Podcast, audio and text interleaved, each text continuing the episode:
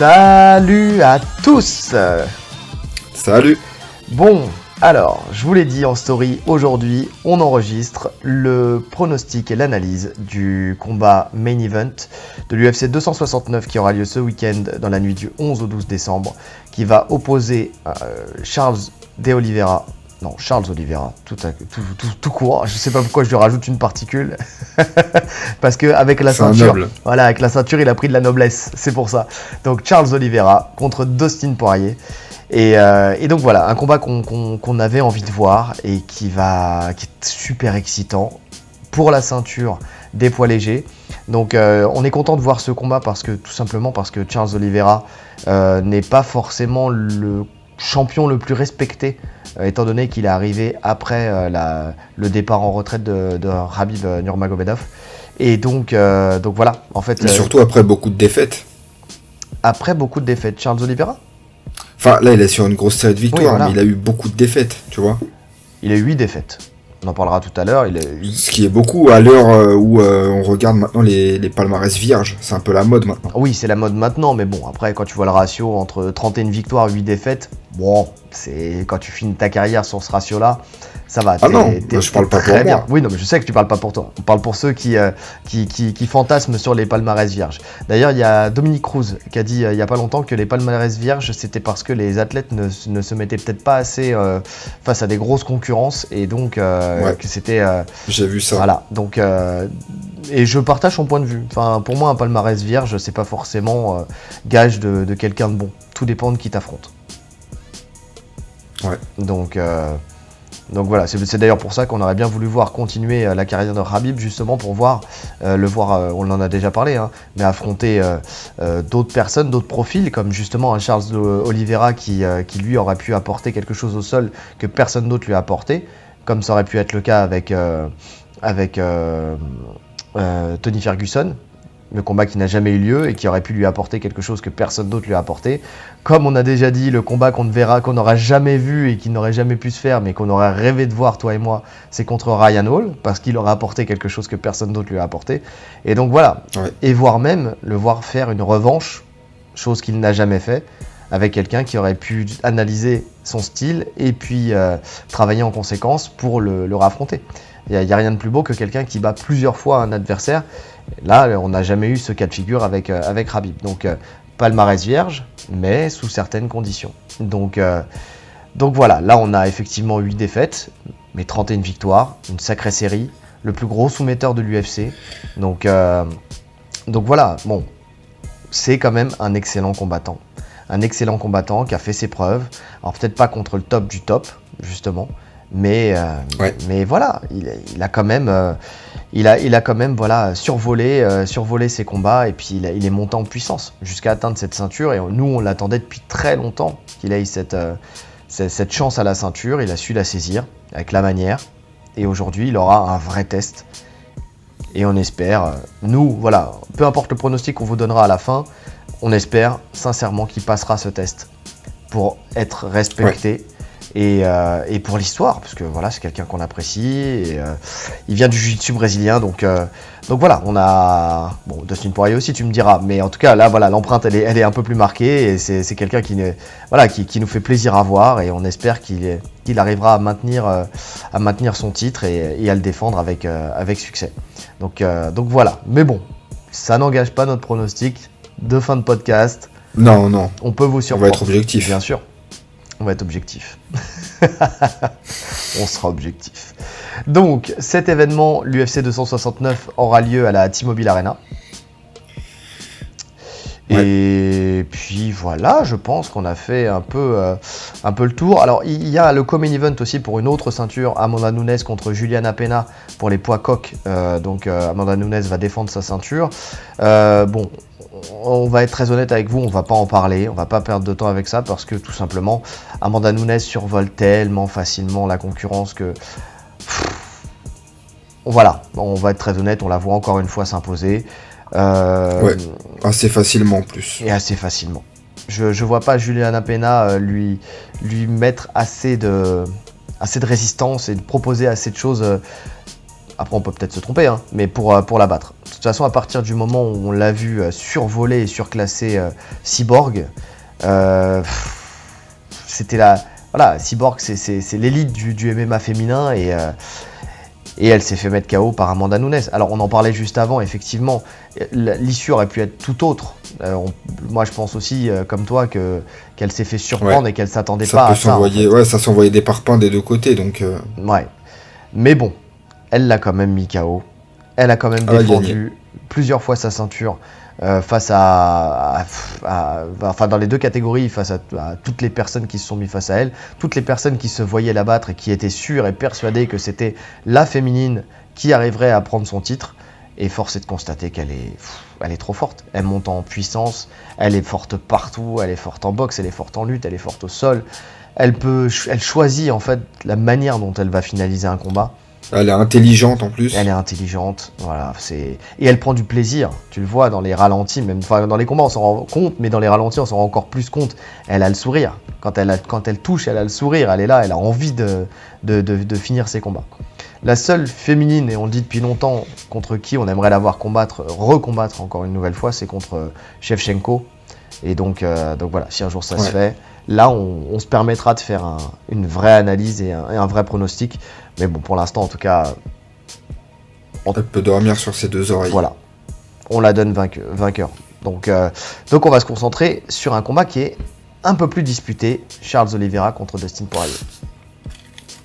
Alors, on va commencer comme d'habitude par donner les petites informations des deux combattants sur leur taille, la longe et, le- et leur, euh, leur Sherdog. Donc, euh, Oliveira, on va commencer par le champion. 1m78 pour une allonge d'1m88, 31 victoires, 9 KO, 19 soumissions. 19 soumissions, ça c'est C'est énorme. c'est exceptionnel. 3 décisions. Et il a 8 défaites. 4 par KO. 3 soumissions. Bien qu'il a 19 soumissions et que c'est le meilleur soumetteur de, de tout l'UFC, il a quand même euh, subi 3 soumissions. On verra ça par la suite. Et, euh, et une décision. Quant à Dustin Poirier, légèrement plus petit. 1m75. Une allonge par contre qui est pas légèrement plus faible. 1m82,9. Ça fait quand même une sacrée différence. 28 victoires, 14 KO, 7 soumissions, 7 décisions. Donc on voit déjà, euh, rien que là, en voyant ça, on voit déjà les empreintes des, des deux combattants. hein. Il y en a un qui est plus axé sur la finalisation, sur la soumission, et l'autre qui est plus axé sur le, sur le KO. Le striking, ouais. Le striking. 6 défaites, 2 KO, 2 soumissions, 2 décisions. Alors ça, voilà. 2-2-2. Il a un tiers de chaque. Et donc voilà, et ça serait une belle opposition d'un droitier face à un gaucher. Ouais, euh, attends, euh, redis-moi la longe de Oliveira 1m88 contre Ok. 1m82,9. Ouais, sacrée différence quand même. C'est une sacrée différence. Les deux restent sur euh, donc euh, un euh, face à un combat contre Chandler qui a un style bah, qui sera pas le même que Poirier. En fait, les deux, de toute façon, ils ont affronté les, deux les adversaires qu'ils ont affrontés récemment. euh, c'est pas des gens qu'ils ont l'habitude de voir. Enfin, c'est pas des, profils qu'ils ont l'habitude de voir. Donc c'est ça qui est bien, intéressant. C'est-à-dire que que ça soit Poirier qui a affronté deux fois McGregor, qui est plus un striker, et Oliveira qui a affronté qui a affronté un Chandler qui, qui lui va, va rentrer à la bagarre comme Poirier, mais différemment, qui a un pouvoir de, ouais, de- ça n'a rien à voir. voilà, qui a un pouvoir de KO. Déjà, il est plus explosif, il part de plus loin. Oui.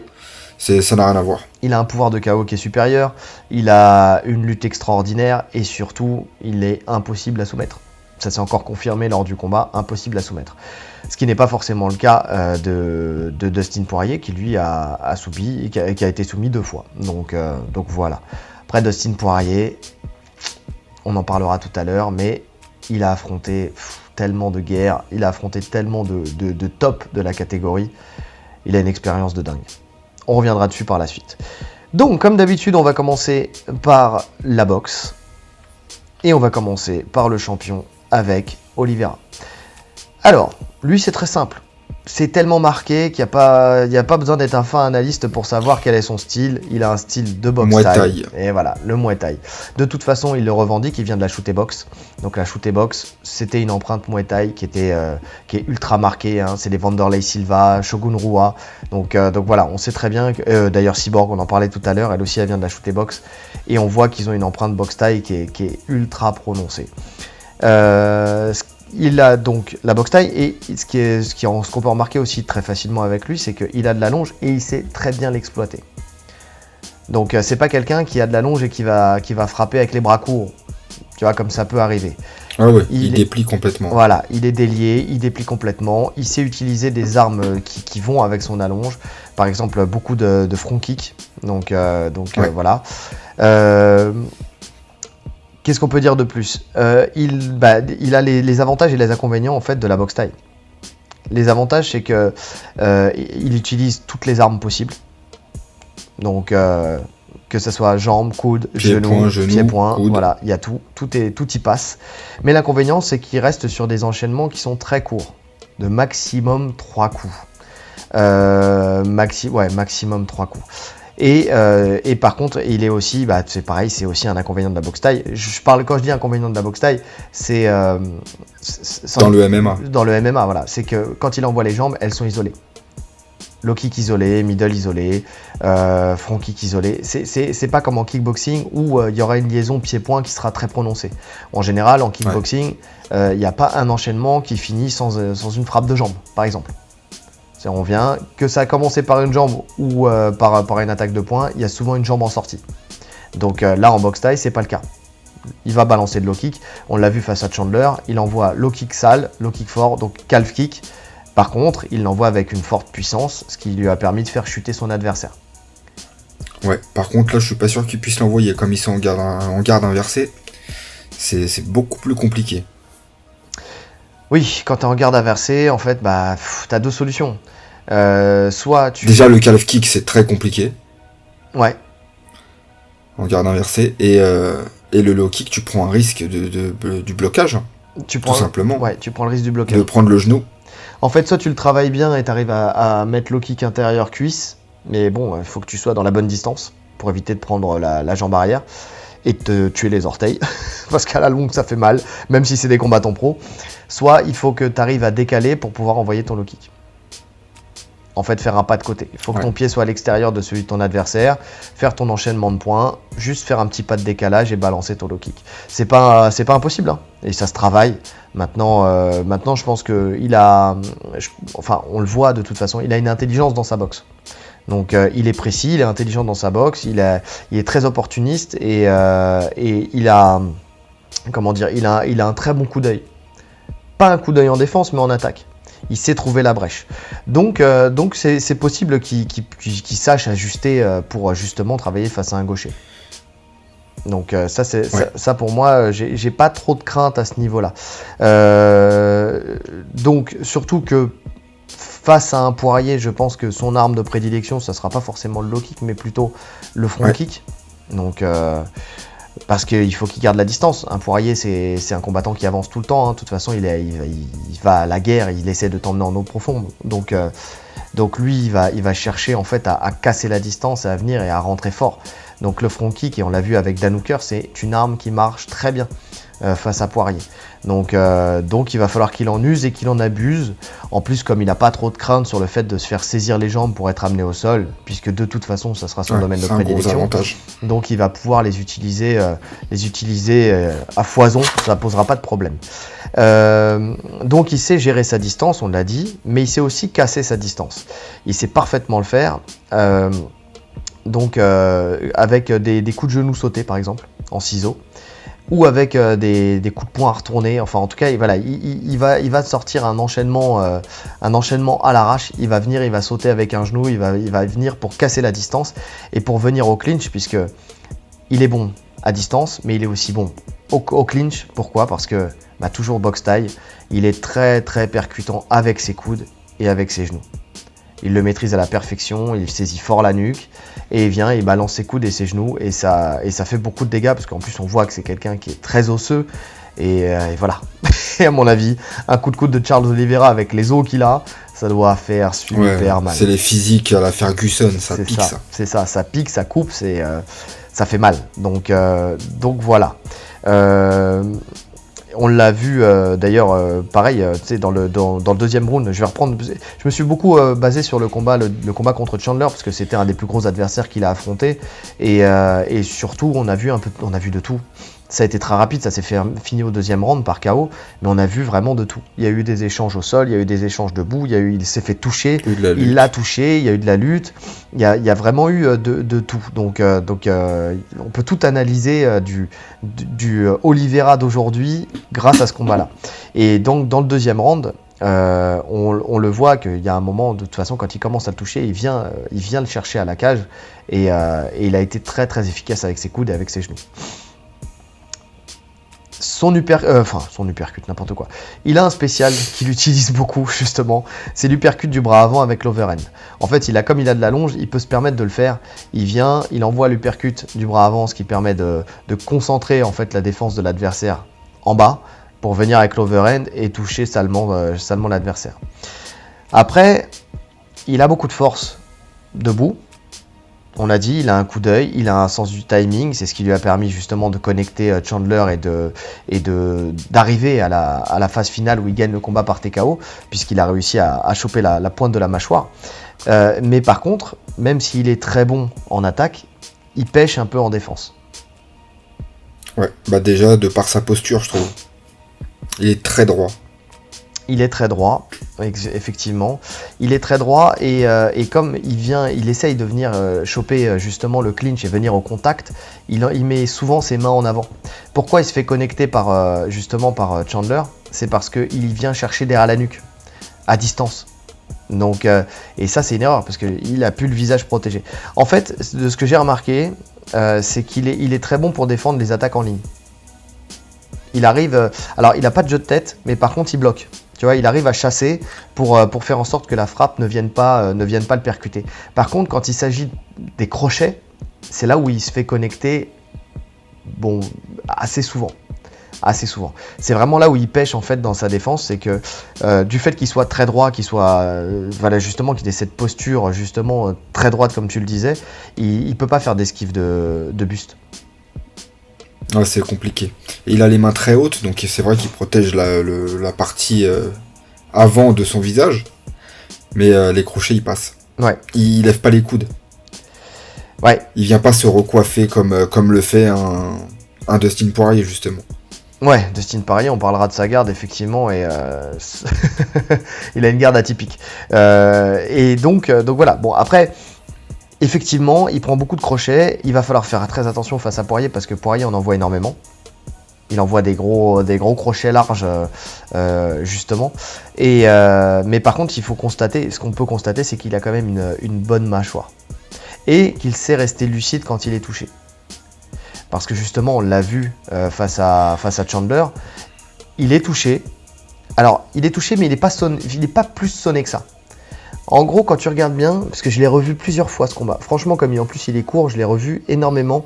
Et euh, surtout sur les phases comme ça, où, enfin, il y a certaines phases que j'ai sélectionnées et que j'ai re-regardé en boucle 2, 3, 4, 5 fois, pour voir justement euh, comment, comment ça se passait, comment il réagissait.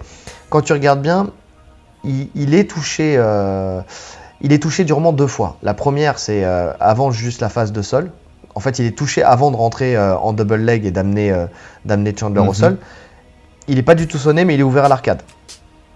Bon, on sait que Chandler frappe très fort, il peut couper une arcade sur un coup de poing, ça, ça, n'y a pas de problème. La deuxième fois, c'est euh, en fin du premier round, où il est euh, dos à la cage. Et là, encore une fois, il prend un crochet. Mais il n'est pas plus sonné que ça. Mais euh, en gros, il descend. Il descend sur ses appuis pour venir chercher la cheville de Chandler, qui réagit en fait super bien. Et celle qui lui fait le plus de mal, c'est celle qu'il prend quand il est en bas, quand il est descendu, quand il est accroupi. et, en fait, il a foiré complètement son. Il a décidé d'aller au sol, mais on, dirait qu'il il l'a fait, euh, comment dire, il y a- il y avait, bon, il n'y avait pas de préparation, ça c'est sûr, mais même dans son réflexe, il s'est bloqué. Il n'était pas sur le bon appui, enfin on sentait qu'il n'était pas dans les conditions physiques, dans le placement pour pouvoir faire son amener au sol. Donc il est descendu à Donc ça l'arrache. contredit un peu ce que tu disais là. Manque de lucidité. Euh, manque, ouais. Là, c'est clairement un manque de lucidité. Non, alors c'est pas à ce moment-là que je parle de la lucidité, c'est après. C'est après. Parce que, donc, effectivement, il descend, il prend une frappe, bon, il- tu le sens pas, tu, tu, tu vois pas dans ses yeux qu'il est déconnecté. hein. Donc, euh, donc, juste, tu le vois, il descend, il, dé- il décide d'aller au sol. En fait, euh, je pense que sa stratégie, c'était qu'à chaque fois qu'il y avait une, la foudre de Chandler, il allait descendre. Sauf que là, en fait, il, je pense que quand il l'a pris, c'était pas une vraie foudre. Donc, il il a été entre les deux, tu sais, et il est descendu d'un niveau pour essayer d'amener, mais pff, sans trop, sans trop y croire. C'était pas comme la première où vraiment il y a eu euh, ce- ce- ce- cette, euh, cette collision où il a, pu, euh, il a pu vraiment rentrer fortement dans les jambes. Là, il est vraiment descendu parce que Chandler, il a pas continué. Juste, il a envoyé une frappe Ouais. et il est resté droit. Et je pense qu'il s'est retrouvé con en fait euh, en pensant que Chandler allait continuer son avancée et, rien du tout. Tu vois, ça arrive, ça nous arrive tous, hein, de toute façon, d'arriver, de, mal lire la situation et puis, euh, et puis de se retrouver, euh, de se retrouver embêté, tu vois. Et c'est quand quand il est arrivé là que Chandler, il a pris appui sur sa tête et il a envoyé un deuxième crochet qui était beaucoup plus lourd. Mais sa réaction fait, on le voit, fait qu'on comprend qu'il n'est pas touché, dans le sens où il envoie sa tête de droite à gauche pour éviter de prendre euh, Oui, des, il, des essaye, frappes il essaye d'esquiver les coups. Exactement. Et tout de suite, il se remet sur le dos. Et tu vois que sur le dos, il est très lucide. Enfin, Il n'y a pas une seconde où tu sens qu'il y a un temps, il a besoin d'un temps de récupération. Non, il est tout de suite dedans, il est tout de suite dans le combat.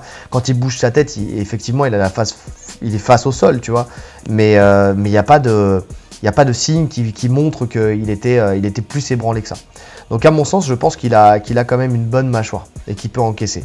S'il a pu encaisser de toute façon des parpaings premier round de Chandler, je pense qu'il peut, euh, il peut Ouais. quand même durer face à un poirier. Combien de temps? Ça, c'est la question. Mais il va pas tomber sur une frappe. Non, il y a peu de chance. De toute façon, Poirier, c'est pas un- spécialement un puncher. Non. D'ailleurs, est-ce que tu as encore quelque chose à dire sur Oliveira? Non. Donc on peut faire la transition sur Poirier. En commençant par dire que ce n'est pas un puncher. c'est la première ligne que j'ai écrite, justement. Je répondis sur ce que tu as dit. Sérieux? Non, c'est vrai en plus. hein. Et je peux pas vous montrer ma feuille, mais, euh, mais voilà, ce n'est pas un puncher, mais un boxeur en volume. Voilà, point. Première phrase que j'ai écrite. Euh, Après, il frappe, il frappe fort. hein. Il frappe Bien très sûr. fort quand même. Mais disons qu'il éteint pas la lumière sur une frappe. Non. Non, non, on le voit de toute façon. Il suffit de regarder son Sherlock pour comprendre que c'est pas quelqu'un qui va te mettre KO premier round euh, comme ça. C'est, euh, il fait des combats en fait où c'est ce que je disais tout à l'heure. Il, t'emmène en eau profonde quoi. Donc euh, il, va, frapper fort, mais mais comment dire? Tu les, tu les entends, tu les sens, mais tu sens qu'il n'y a pas ce truc où, euh, où il, peut, il peut vraiment éteindre Ouais, la lumière il a pas le, il a pas ce punch. ça claque, mais voilà, il fait partie de ces, ces- ces combattants qui, euh, qui vont gagner plus souvent en TKO qu'en KO. Tu vois, par exemple. Ça va être un arrêt de l'arbitre parce qu'il l'aura épuisé, parce qu'il aura été au bout, du, au bout du bout du bout du bout, quoi. Donc, euh, donc voilà, c'est un boxeur en volume. Et il a cette force qui peut, il peut tenir le rythme et, et faire la guerre sur 5 rounds. On le sait, on l'a déjà vu. Le plus bel exemple, c'est contre Dan Hooker, où tu sens qu'il y a des fins de round où Ouais. il est euh, au bout de sa vie, mais pourtant il tient, il tient le choc, il va jusqu'au bout. Et il en a pris des coups. hein. Je, ouais, je te capte très mal. On est à distance, les amis, et, euh, et là je, j'ai, un différé entre les, les lèvres de, de Rolly et, euh, et, son, et le son. Donc c'est très perturbant pour, euh, pour avoir un débat, un échange. On va voir si ça va s'arranger. Donc, euh, son jeu, pour casser la distance, c'est de shifter. Il shift de garde. Donc, euh, il adore ça. En fait, ce qui renforce aussi la puissance de ses coups, car euh, à chaque fois, c'est comme s'il boxait avec son poing arrière. Ouais. Mais ça, c'est dû à sa garde aussi. Donc, euh, il a. On en parlait tout à l'heure, on parlait de sa garde. Il a une garde qui est, qui est une garde un petit peu old school de boxe anglaise, où tu viens te protéger en fait avec, avec ton poing. Euh, ton poing arrière en fait est proche de ton visage et ton, ton poing avant est plutôt, euh, couvre plutôt le bas du corps. D'accord? En fait, tu fais un voilà. c'est ton perpendiculaire. épaule, c'est ton épaule qui, rend- qui, qui protège ton menton. Voilà, en fait, t'es entre ton poing et ton épaule. Entre le, alors, moi, je suis, je si je suis en garde de, de droitier, ça serait mon poing droit qui serait en, en protection et mon épaule gauche. D'accord? Et donc, le bras serait en perpendiculaire. En fait, euh, il y a une perpendiculaire qui est faite entre le bras arrière et le bras avant. D'accord? Là où une garde plus classique, où on a les bras qui sont parallèles.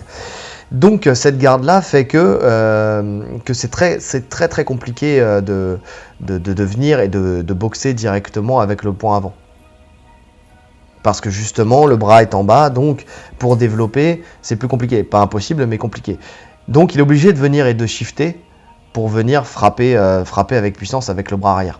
Et de casser la distance. Parce que bien sûr le bras arrière c'est le bras le plus puissant, mais c'est aussi celui qui a le moins d'allonge pour la simple et bonne raison bah, qu'il part de plus loin.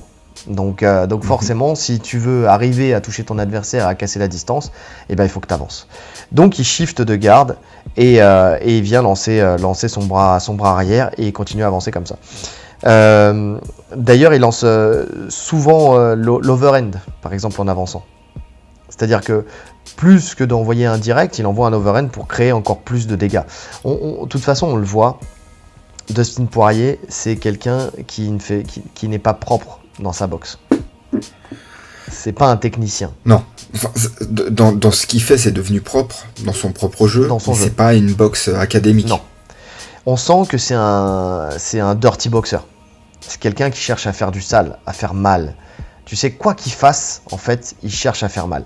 Euh, on le voit d'ailleurs, pour rester dans, dans cette garde, euh, dans la garde qu'il a, on le voit puisque son objectif, si possible, c'est de bloquer les frappes de l'adversaire avec ses coudes. Avec les coudes. Ouais.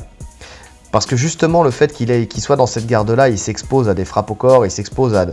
Ça crée, en fait, elle a, des avantages et des inconvénients. Mais les inconvénients, c'est que tu crées aussi euh, des ouvertures exploitables pour l'adversaire. D'autant plus que lui, il le fait en étant en garde inversée. Et euh, donc, ça. c'est- Comment dire C'est un peu plus risqué de le faire quand tu es en garde inversée, en fait, cette garde-là. Et donc, pour pallier à ça, il vient et te il casse un petit peu ton, entrain à le frapper en mettant justement les coudes en opposition.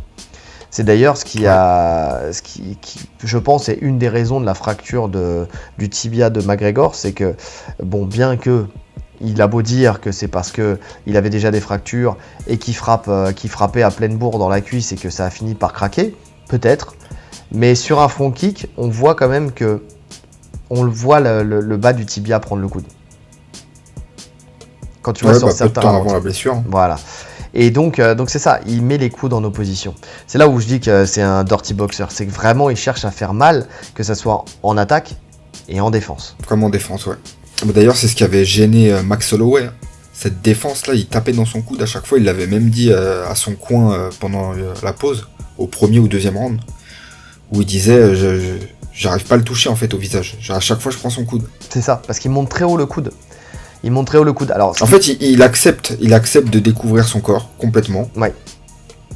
Il veut protéger son visage. Mais et d'ailleurs, c'est pas assez exploité à, à notre sens. On en parlait déjà hein, quand on avait fait le pronostic et l'analyse avec McGregor. Mais c'est parce que justement, en fait, je pense avec le recul, c'est parce que même quand tu frappes au corps, tu t'exposes. En fait, quand tu frappes au corps, alors avec les points, là, tu prendrais moins de risques. En fait, voilà, si tu veux le frapper au corps et exploiter cette faille qu'il y a dans sa garde, il faut que tu le fasses avec tes points. Parce que tu, tu prendras moins de risques de te faire mal. Parce que son coude, il ne fait pas que le monter. En fait, il, il oscille avec, tu vois. Il descend, il Mhm. remonte, il descend, il remonte. Et quand t'envoies un middle kick pleine bourre, tu vois, et que tu l'as soit pas bien préparé, ou alors, enfin, de toute façon, c'est la, la jambe, c'est une arme aussi que, que tu vois un peu plus venir, parce que forcément, elle va de plus lo- elle, elle part de plus loin, l'arme est plus longue, tu vois, donc, euh, donc tu, tu, tu, tu la sens arriver, tu peux la voir arriver, surtout à leur niveau, tu vois.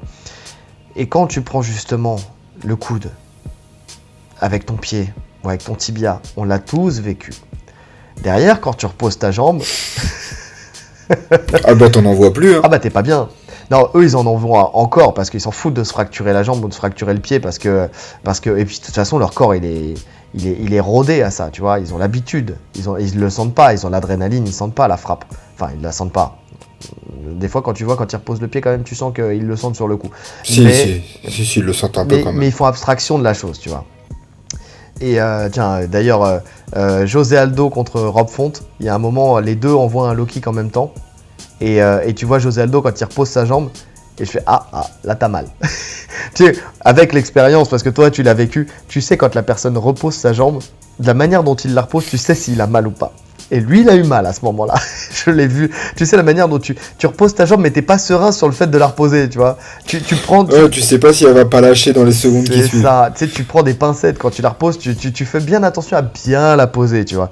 Et donc là, je l'ai vu à ce moment-là. Et contre Poirier, on le voit souvent, tu vois. On voit souvent des gens qui prennent justement le coude et ah, quand ils reposent la jambe, tu sens que ils prennent un temps pour faire le, pour checker, tu sais, euh, tu fais un check intérieur à l'intérieur de toi pour voir si, ça va, si t'es pas trop blessé, si tu vas pouvoir continuer à frapper. Donc, euh, donc voilà. Euh, Qu'est-ce qu'on peut dire de plus avec lui? Il n'a pas peur de prendre des coups. C'est ce qui lui permet de, lancer ses bras avec des gros crochets en contre. En fait, il, il va venir, c'est une des forces de, de Poirier, il va te prendre dans ton attaque. Tu vois?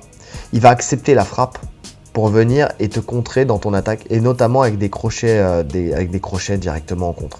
Euh, avec son bras avant, surtout avec son bras avant. Donc, euh, donc ça c'est justement, il va, fa- il va falloir qu'il soit vigilant, euh, Oliveira, parce qu'on l'a dit, hein, les crochets c'est quelque chose qui bloque pas bien, et, euh, Ouais. et donc même, et, et il a des attaques lui qui pour le coup sont très académiques, donc qui sont faciles à lire. Donc à contrer pour Poirier, euh, ça va être, ça va être facile de, de venir et de, et de lui mettre. Donc je pense qu'il va falloir qu'il soit prêt à justement encaisser, euh, encaisser ces frappes là.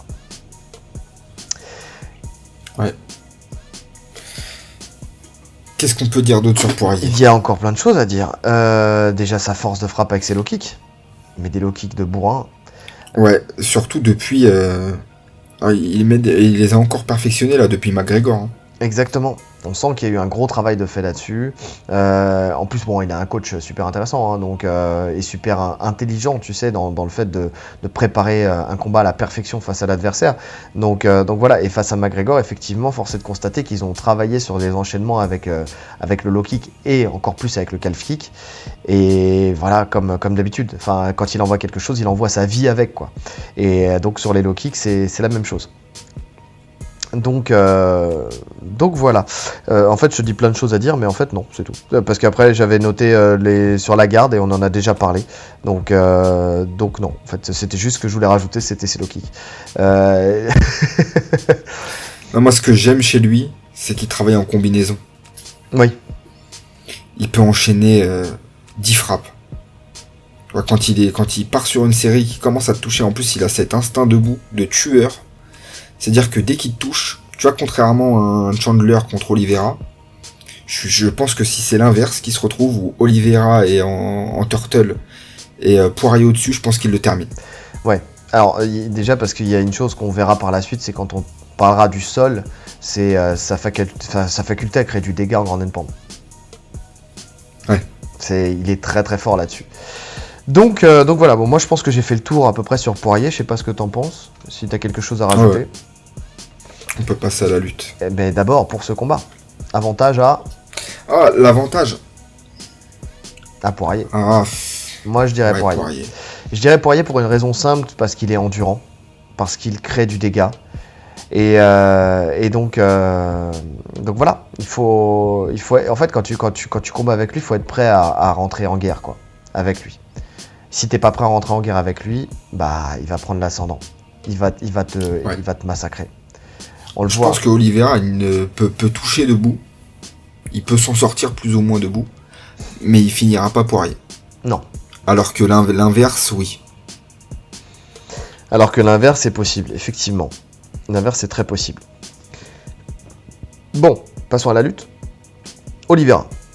Bon, Oliveira, bon, bah, il a une bonne lutte, hein, on va pas se mentir. Alors c'est pas la meilleure lutte, euh, c'est pas, c'est justement, c'est pas un Khabib Nurmagomedov hein, qui va amener quand il aura envie, mais il a, il a une lutte euh, qui lui est propre et qu'il fait bien. Il a progressé en plus, je trouve. hein. Et je trouve aussi qu'il a progressé, et on le voit face à Chandler, où il arrive à lui, cla- à lui calquer, euh, lui claquer pardon, un gros double leg euh, dans le timing, justement, euh, sur, euh, sur l'attaque de, de Chandler. Et c'est quelque chose qui, qui n'est pas chose aisée, justement, face à un lutteur du calibre de Chandler. C'est pas quelqu'un qui est facile à, à amener, à, à être amené. Non, non. donc euh, désolé, désolé, je bafouille énormément. Les journées ont été très dures. Euh, hier, on était au Grappling Industry. Aujourd'hui, une journée de travail complète avec des cours donnés ce soir. Donc, euh, et là, il est 1h19 du matin. Donc désolé si des fois c'est pas toujours fluide dans la parole, mais c'est pas toujours évident. Hier, le Grappling Industry d'ailleurs, ça m'a permis de rencontrer, je vais faire une petite parenthèse avant de continuer sur la lutte. Il y avait du beau monde. Thomas Loubersan, Greg MMA, Greg MMA que j'ai salué rapidement parce qu'il parlait avec une de mes athlètes et euh, il n'était même pas au courant qu'il parlait avec un des deux meilleurs podcasteurs français euh, du haut de nos, 260 abonnés. 263 s'il te plaît. 263 abonnés, donc l'élite, l'élite du podcast français, les amis. Donc. Euh, oh, les blaireaux. Les blaireaux. On a fait 150 vues sur le dernier podcast. mais, on a un public fidèle. Et donc, euh, voilà, il a, je, je, l'ai salué et ça m'a permis aussi de discuter aussi, et je vais faire une petite, euh, une petite dédicace, je vais en profiter avant de commencer sur la lutte, euh, à Lionel. Euh, du podcast euh, Intrusion, qui vient de lancer son podcast où il va interviewer des, euh, combattants de MMA. Il a commencé avec Damien Losco, il a fait un petit podcast de 20, 20 minutes. Donc voilà, il va continuer comme ça. Et, et donc voilà, c'était super agréable à écouter. ils sont deux à interviewer, ils font un petit peu, alors je discutais avec lui, ils veulent faire un style un peu à la Ariel Wani, tu vois, donc, euh, donc euh, voilà, avec un grand écran et, une interview des combattants. Donc euh, donc c'était très agréable à, écouter. Je vous invite à aller voir Intrusion. Donc, donc voilà, n'hésitez pas. Et si on a l'occasion, on en a parlé et on va peut-être faire, faire quelque chose ensemble, notamment justement ce, ce genre d'exercice d'analyse pronostique. Donc c'est possible qu'un jour on fasse ça, qu'on fasse ça avec lui. Donc, donc voilà.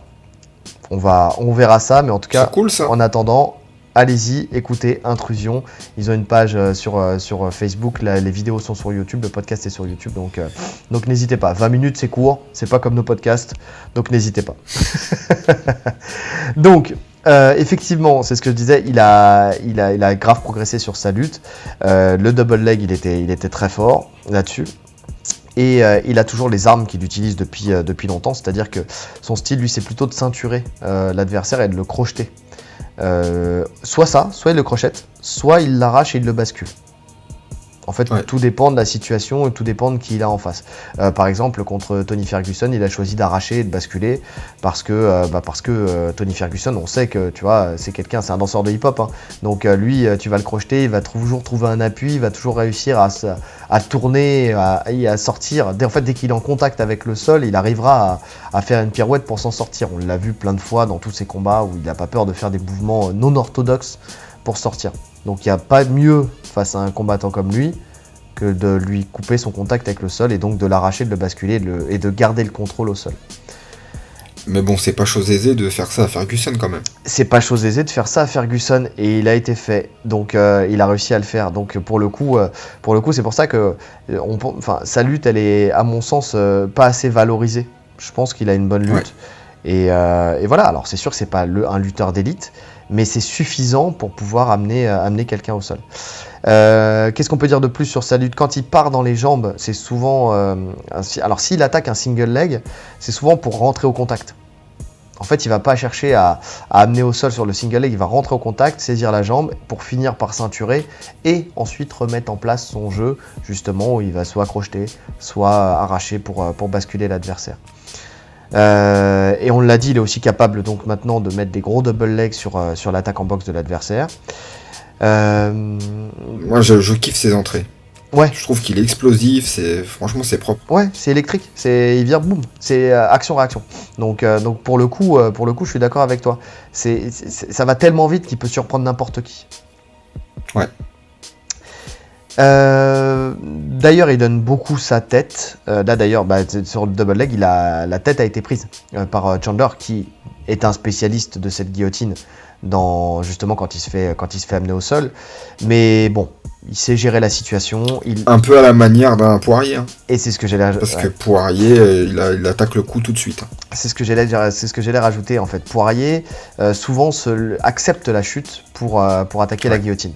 Et donc, euh, donc il va falloir être vigilant là-dessus. Mais bon, il a la technique déjà il en a conscience parce qu'on a vu comment il a comment géré en fait sur le double leg. Le double leg en fait là où c'est risqué quand tu prends une guillotine, c'est quand tu restes dans l'axe. À partir du moment où tu viens et tu bascules l'adversaire pour que ta tête soit à l'opposé de tes jambes par rapport au corps de l'adversaire, euh, que tu aies ta tête d'un côté du corps et les jambes de l'autre côté, à partir de ce moment-là, à moins d'avoir une marcellotine, où là tu peux encore taper. Ouais, c'est ouais, compliqué. Avec les mitaines et tout, c'est compliqué. Voilà. Donc, euh, il sait gérer cette, euh, cette situation. Euh, Qu'est-ce qu'on peut dire d'autre? Euh, Il a aussi une, une, il aime aussi se servir du rebond contre la cage. En fait, venir à la percussion, rebondir avec la cage pour pouvoir amener au sol. Donc ça, il le fait, il le fait très bien. Et, et lui aussi, par la même occasion, parce qu'on disait que Poirier n'avait pas peur de saisir la tête, mais lui non plus. En fait, il est tellement à l'aise au sol. Bah, c'est même une de ses spécialités, même. Bah bien sûr. Euh, en guillotine Guillo- ou en tout- bras tout- tête. Toutes les attaques, voilà. De- de Guillotine ou tous les bras tête. Dars, euh, tout. Exactement. Il les fait de face. Il vient, il, tu le colles à la cage, tu veux l'amener au sol, il va te prendre la tête, il va prendre une jump guard et il va t'amener au sol, il va essayer de te finaliser à ce niveau-là. De toute façon, il est tellement bon dans les transitions de soumission que même s'il rate celle-là, il pourra toujours faire une transition sur quelque chose d'autre. Donc, euh, donc là aussi, il faut être très vigilant là-dessus. D'autant plus qu'il sera légèrement plus grand que Poirier. Donc euh, Poirier qui aime bien venir Saisir la tête, c'est plus simple. voilà. Poirier qui aime bien venir coller à la cage, ça peut être un, un risque, un risque à prendre face à, face à un, un Oliveira qui est, qui est très fort là-dessus. Qu'est-ce que tu pourrais rajouter là-dessus?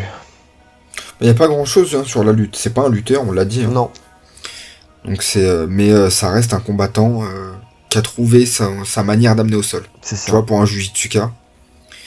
Un peu à la manière d'un Demian Maya qui avait son single leg. Pas mille choses, mais Voilà. ce qu'il fait, il le fait bien. Pas mille choses, mais ce qu'il fait, voilà. Il arrive à aller dans son domaine. Exactement. Euh, donc pour Poirier, Poirier lui aussi a une bonne lutte. Il a une très bonne lutte même. Euh, il profite souvent de ses shifts pour aller chercher le double leg. En fait, soit il vient, il boxe, il envoie l'overhand. Donc en fait, ça va un peu avec tous ces combattants justement qui ont l'habitude de shifter avec, un, avec justement euh, des, des attaques type overhand. Parce que tu crées le danger en haut. Ton Et puis ta posture en plus. ta posture le permet. Si, si, si tu si tu t'engages vraiment sur le, le overhand, donc le overhand c'est un crochet très très large. Ouais. C'est un swing. Oui, Quand tu t'engages vraiment, tu te penches automatiquement en avant. Donc c'est tout naturellement que tu rentres dans les jambes. exactement. Fedor le faisait beaucoup d'ailleurs. Exactement. Et donc, euh, donc c'est c'est quelque chose qu'on voit. C'est pas, c'est pas, il n'y a pas que lui qui fait ça. C'est quelque chose qui est assez, euh, assez classique, assez commun. À partir du moment où tu peux concentrer, la- de toute façon, tu vas concentrer l'attention de ton adversaire en haut, puisque si tu envoies le overhand, il va être obligé de monter les mains pour le bloquer, puisque c'est l'overhand, ça fait partie des frappes qui créent le plus de chaos. hein. Ça, ça part de tellement loin, c'est tellement puissant que, que tu peux prendre un KO avec ça. Donc tu as intérêt, as tout intérêt à lever les mains pour te protéger. Donc comme tu lèves les mains, bah forcément, tu peux, t'as plus les mains basses justement pour défendre la lutte, et hop, tu peux aller dans les jambes. Et quand tu crées l'incertitude, à un moment, tu peux faire croire que tu vas dans les jambes et tu balances l'overhand. Donc le mec descend les mains, boum. C'est ce qui s'est passé. Chandler face à Hooker. Il avait peur de, de la- de- Ouais. de- de l'amener au sol, il a descendu les mains, il a été connecté en haut, il est tombé, fin du game, fin du combat. C'est ça. Après ça, ça, ça dépend vraiment de l'adversaire avec qui t'es. Parce que tu vois, Charles Oliveira, je pense que prendre le double leg, il s'en fout un peu là. Au contraire, il va se retrouver dans la garde, enfin avec son adversaire dans sa garde, et là il est dans, voilà, tu tombes dans, dans le, roi du piège à ce niveau-là, quoi. C'est un mec qui, peut tout faire, qui, qui- qui attaquera, bon, on verra ça par la suite, mais il peut attaquer toutes les soumissions à partir de la garde. Euh, donc on l'a dit tout à l'heure, il, a- il a une bonne défense, mais il choisit, euh, il a une très bonne défense quand il décide de, de défendre les amener au sol, mais il choisit souvent de, de- de l'option guillotine. En fait, j'ai l'impression que quand il a un, un petit train de retard, quand le mec est bien rentré, il cherche pas plus que ça à défendre, il prend la tête. Exactement. Et on l'a vu, alors on pourrait se dire, oui, il l'a beaucoup fait face à Habib, il a failli le faire taper et tout ça. Euh, c'est parce que Habib était meilleur en, en lutte par rapport à lui. Mais euh, il y a un combat que j'ai revu parce que pour moi, c'est c'est peut-être le combat qui, en termes de gabarit, tu vois, euh, qui, euh, qui se rapprocherait le plus de, Hooker. avec Hooker. Exactement. De Charles Oliveira, c'est avec Hooker. Et, euh, et Hooker a amené très souvent, très souvent en fait, Dustin Poirier au sol. Et Hooker est pas forcément un excellent lutteur. Non, non, non, ça c'est C'est un bon lutteur, c'est un combattant d'élite, donc il est bon partout, mais c'est pas. Je vois Charles Oliveira meilleur lutteur. C'est ça. Et euh, déjà beaucoup plus explosif. Enfin, tu sais, euh, ça ira beaucoup plus vite dans les jambes, quoi. Et qu'est-ce que je voulais dire? Et donc, il a, il a tenté régulièrement la guillotine face à lui. Alors, il y a eu des moments où il a vraiment bien défendu, et il y a des moments où il a tenté la guillotine. Donc, euh, donc voilà, même face à lui, il a réussi. Alors, est-ce qu'il l'a pris de vitesse ou pas Ou est-ce qu'il délibérément a choisi cette option Je ne sais pas, je ne suis pas dans sa tête. Mais en tout cas, force est de constater que, voilà, ça lui fait pas peur. Et c'est ce, que j'ai noté.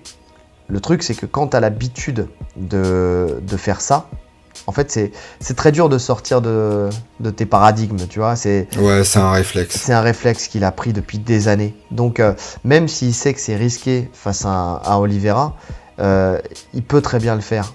Il peut très bien le faire. Mais c'est un réflexe, en plus, c'est un réflexe naturel. C'est ça. Parce que on le fait tous plus ou moins. C'est la- Quand vraiment tu te sens tomber, tu, tu vois, tu chopes la tête. Bah, tu te dis au moins j'ai ça. Tu capitalises. Tu capitalises parce que tu prends la guillotine, tu peux soumettre. Comme tu prends la guillotine, tu peux renverser. Tu vois Donc, euh, donc ouais, c'est. Je pense pas en fait qu'il arrivera à s'empêcher de le faire face à Oliveira. Et donc il a peut-être tout intérêt justement à essayer de le harceler aussi avec sa lutte pour, euh, pour créer, euh, pour créer cette, cette possibilité en fait où il va essayer de le, le chercher en guillotine Euh, plutôt que de défendre. Tu vois Et je pense pas qu'Oliveira Ouais. sera en danger sur la guillotine pour le coup et je, je, je- je vais creuser là-dessus quand on parlera de la partie seule. Parce que justement, euh, il y, a- il y a des choses à dire sur, euh, sur les attaques de, de Poirier au sol. Euh, donc, euh, pardon, je relis un peu mes notes. Euh, il aime bien venir à la lutte. sur sa défense de lutte. On était sur sa Sur défense, sa défense de lutte. ouais, ouais. Qu'est-ce que je veux dire? Oui, il aime bien venir. Alors oui, c'est ça. Euh, J'étais en train de me relire et j'a- j'arrivais pas à comprendre ce que j'avais, ce que j'avais écrit. c'est très dur. C'est vrai, vrai que c'est très dur de trop lire. Ah, c'est très très dur de me relire. Euh, non, là, c'est même pas, même pas ça, j'ai bien écrit, mais c'est juste euh, ma phrase, je l'ai pas bien construite. Donc, qu'est-ce que je veux dire? Il, a, il aime bien venir à la lutte, mais pour justement, en fait, ne- ne- pas forcément pour, que, pour amener au sol. Tu sais, souvent, et là on l'a vu beaucoup contre, contre Hooker justement, il vient en contact, il vient à la lutte, mais c'est plus pour aller jusqu'à la cage et euh, ensuite aller chercher le- un contrôle Et pour créer du dégât. C'est ça. Il va envoyer des Ah, gros coups, des grosses frappes, des. euh, Et après, il reprend une petite distance. Il reste très collé, mais il, il mitraille. Exactement, c'est vraiment ça. Mais en tout cas, voilà, il a, il a ce truc où, euh, en plus, quand il est collé à la cage, il envoie des, des frappes qui sont pas forcément, encore une fois, orthodoxes. C'est-à-dire, il va envoyer des marteaux. Tu sais, il y a un moment, face à Hooker, il lui envoie euh, 3, 4, 5 marteaux comme ça. Ouais, magnifique. C'est magnifique, c'est magnifique parce que justement, c'est un, un coup qui fait mal, où il n'y a pas de gants en plus, et euh, où la En plus, distance. ça, c'est pas des choses que, c'est pas des choses que tu travailles, tu vois. C'est vraiment de l'instinct. C'est ça. Tu sens que dans tous les angles, il peut te faire mal. Peu importe avec euh, quoi, mais il va te faire mal. C'est ça. Il a vraiment, c'est, quand on, quand je disais tout à l'heure Dirty Boxer, c'est, naturel chez lui. C'est pas quelque chose qu'il a, qu'il a travaillé. C'est naturel. C'est quelqu'un qui, qui cherche vraiment, et qui, qui, qui crée le, le- l'opportunité de créer du dégât. En fait, il boxe. C'est même pas pour te faire mal, c'est pour créer du dégât. Il veut te faire du dégât. Il veut te, te casser, tu vois. Et donc, euh, donc voilà. Et donc, il vient à la cage. Des gros coups de coude, des marteaux, des frappes, des frappes au corps. Il, a, il, en- il envoie un peu, un peu tout ça et, euh, et il est bon, il est bon là-dessus. Donc euh, de toute façon, il a, il a peu d'intérêt à amener au sol puisque en règle générale, il préfère rester debout. C'est là où il se sent le plus à l'aise, c'est là où il est le meilleur. Il l'a fait par le passé. euh, J'ai revu le combat contre Anthony Pettis où il cherche à amener au sol. Mais Ouais, Il se fait soumettre en plus. Ah non, Non. je confonds. C'est Charles Oliveira qui se fait soumettre met- par. ouais. ouais, ouais, exact. Non, non, non. Oui, il, a que, il se fait soumettre que deux fois dans sa carrière, euh, Poirier. Donc une fois il y a très longtemps contre euh, Korean Zombie. Ouais. Et ça, C'était il y a vraiment longtemps. Et euh, contre Habib. Mais bon, est-ce qu'on peut lui en vouloir contre Habib? Euh, non, non, euh, on peut pas lui en vouloir, hein, parce que de toute façon, euh, voilà, il est réputé pour ça aussi, donc, donc voilà, la, la grosse pression, la pression sur la mâchoire. D'ailleurs, il a, il a très très bien défendu sur les premiers rounds, parce que il est souvent, Ouais. il a eu Rabib dans son dos et il a très bien défendu. On va y revenir dans quelques petites secondes. On va arriver à la partie au sol et justement, on parlera de tout ça. Euh, donc, euh, donc voilà. Donc, euh, il veut, il, il veut rester debout. Donc, c'est vrai que souvent, ces attaques en lutte, c'est juste pour aller chercher un contrôle, pour pouvoir continuer à créer du dégât. Rien à rajouter? Non. Mais donc l'avantage, L'avantage, je pense alors, qu'on est d'accord. Je sais pas si on est d'accord. ah, Moi, j'ai mis avantage à Oliveira. Ouais, moi aussi. Alors, et j'ai rajouté euh, parce que Poirier accepte en plus souvent de tomber euh, pour, pour la guillotine. Euh, Ouais, c'est exactement pour ça. bah oui. Et c'est là où en fait où j'ai où j'ai mis justement voilà c'est ce que j'ai dit tout à l'heure voilà c'est c'est euh, c'est c'est en lui en fait voilà c'est en lui c'est il pourra pas faire autrement donc euh, donc voilà il va il va avoir des moments où il va arriver à stopper la lutte de de d'Oliveira mais mais il y a plein de moments où il où il se laissera amener donc donc voilà après la seule chose c'est est-ce que Oliveira arrivera à choper le timing euh, dans la boxe non orthodoxe de, de Poirier pour pouvoir l'amener? Je pense que oui. Peut-être pas tout de suite, Moi, je pense mais que oui. il va le, je pense que le dans le combat, en tout cas, je pense que dans ce combat, on verra Poirier sur le dos. À un moment ou à un autre, on verra Poirier sur le dos. Et ça va être risqué pour lui. Maintenant, on verra comment il gère. Et c'est là où on va en parler. Ouais. Parlons du sol. Alors, le sol.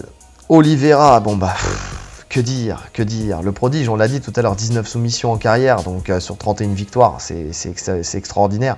Il sait tout faire. Il a des transitions exceptionnelles, il est super opportuniste. Guillotine, bras-tête, clé de jambe, prise de dos, triangle, tout est possible.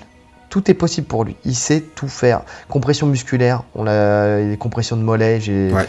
il a, il- il- en fait, dès qu'il a une opportunité de soumettre, il va soumettre. Euh, donc, euh, par le passé, il a laissé, euh, ce qu'on disait, euh, des adversaires justement le soumettre. Il a pris, effectivement des soumissions en carrière, mais elles peuvent s'expliquer. Elles peuvent s'expliquer pour plusieurs raisons. La première, c'est que de toute façon, quand tu crées du jeu, il y a toujours un moment où tu peux te faire piéger. Je crois Mhm. qu'il y a Jim Miller, je crois qu'il est... Non, c'est qui qui lui met... C'est pas... Bon, bref, euh, euh, je vais pas, je vais pas dire de bêtises. Je crois qu'il prend une Oui, il prend une clé de genou. Miller Il qui prend prend une clé de genou. Oui, c'est ça. Jim Miller qui lui met une clé de genou. Euh, ça, c'est des choses qui, voilà, ça peut arriver. T'as une jambe qui traîne, ça- voilà, le mec est opportuniste, il t'a pris dans ton, dans ton, dans ton enchaînement, il te soumet. Donc, il y a deux raisons pour moi. La, la première, c'est ça, c'est que quand tu crées du jeu, bah forcément, tu t'exposes. Comme pour tout, hein. c'est comme quand tu boxes. Quand tu boxes et que tu envoies ta boxe, et ben, y a, tu découvres ton visage. Quand tu découvres ton visage, tu peux prendre un contre et tu peux tomber. Bah, quand tu es au sol et que tu crées du jeu, t'as beau être très fort, tu, vas tou- tu peux toujours laisser traîner un truc. On sait tous, tous, tous, tous, tous ceux qui font du sol se sont fait piéger au moins une fois. Euh, dans, dans une situation où on se croyait bien, on était confiant, et c'est là où j'ai j'ai ma deuxième raison qui, qui vient, où on est tellement confiant en fait dans son action, lui qui domine tout le monde au sol, que, euh, que tu en oublies en fait d'être vigilant sur certaines choses. Et ça, ça se corrige Ouais. tu vois? Et donc tu te fais piéger, tu prends une soumission, mais ça se corrige. Et j'ai vraiment cette impression que Oliveira a corrigé avec le temps euh, cette euh, Ouais. justement Ça, je suis d'accord. c- cette, cette, euh, Son, cette- son style au sol, il a changé. Alors, il reste toujours aussi, aussi agressif, mais moins, moins foufou, plus mature. C'est voilà. ça, plus Simple, efficace, plus mature. c'est ça. C'est au bout d'un moment, de toute façon, tu, tu te rends compte que quand euh, que si tu veux performer, il faut que tu euh, il faut, voilà, c'est ce que c'est bah, c'est marrant. Je parlais du grappling industry tout, euh, tout à l'heure. Ce que j'ai dit à mes élèves, enfin à un de mes élèves dont c'était la première compétition, je lui ai dit si tu veux pas perdre, il faut pas que tu fasses d'erreur. Tu vois, c'est c'est tout bête, mais Mhm. la première des choses à faire pour gagner, plus que de soumettre et tout ça, c'est de, ne pas faire d'erreur. À partir du moment où tu fais pas d'erreur, tu ne perds pas. Plus tu as un style où tu te sens confiant et euh, où tu es un peu foufou et tout ça, et plus tu laisses l'opportunité d'avoir des erreurs.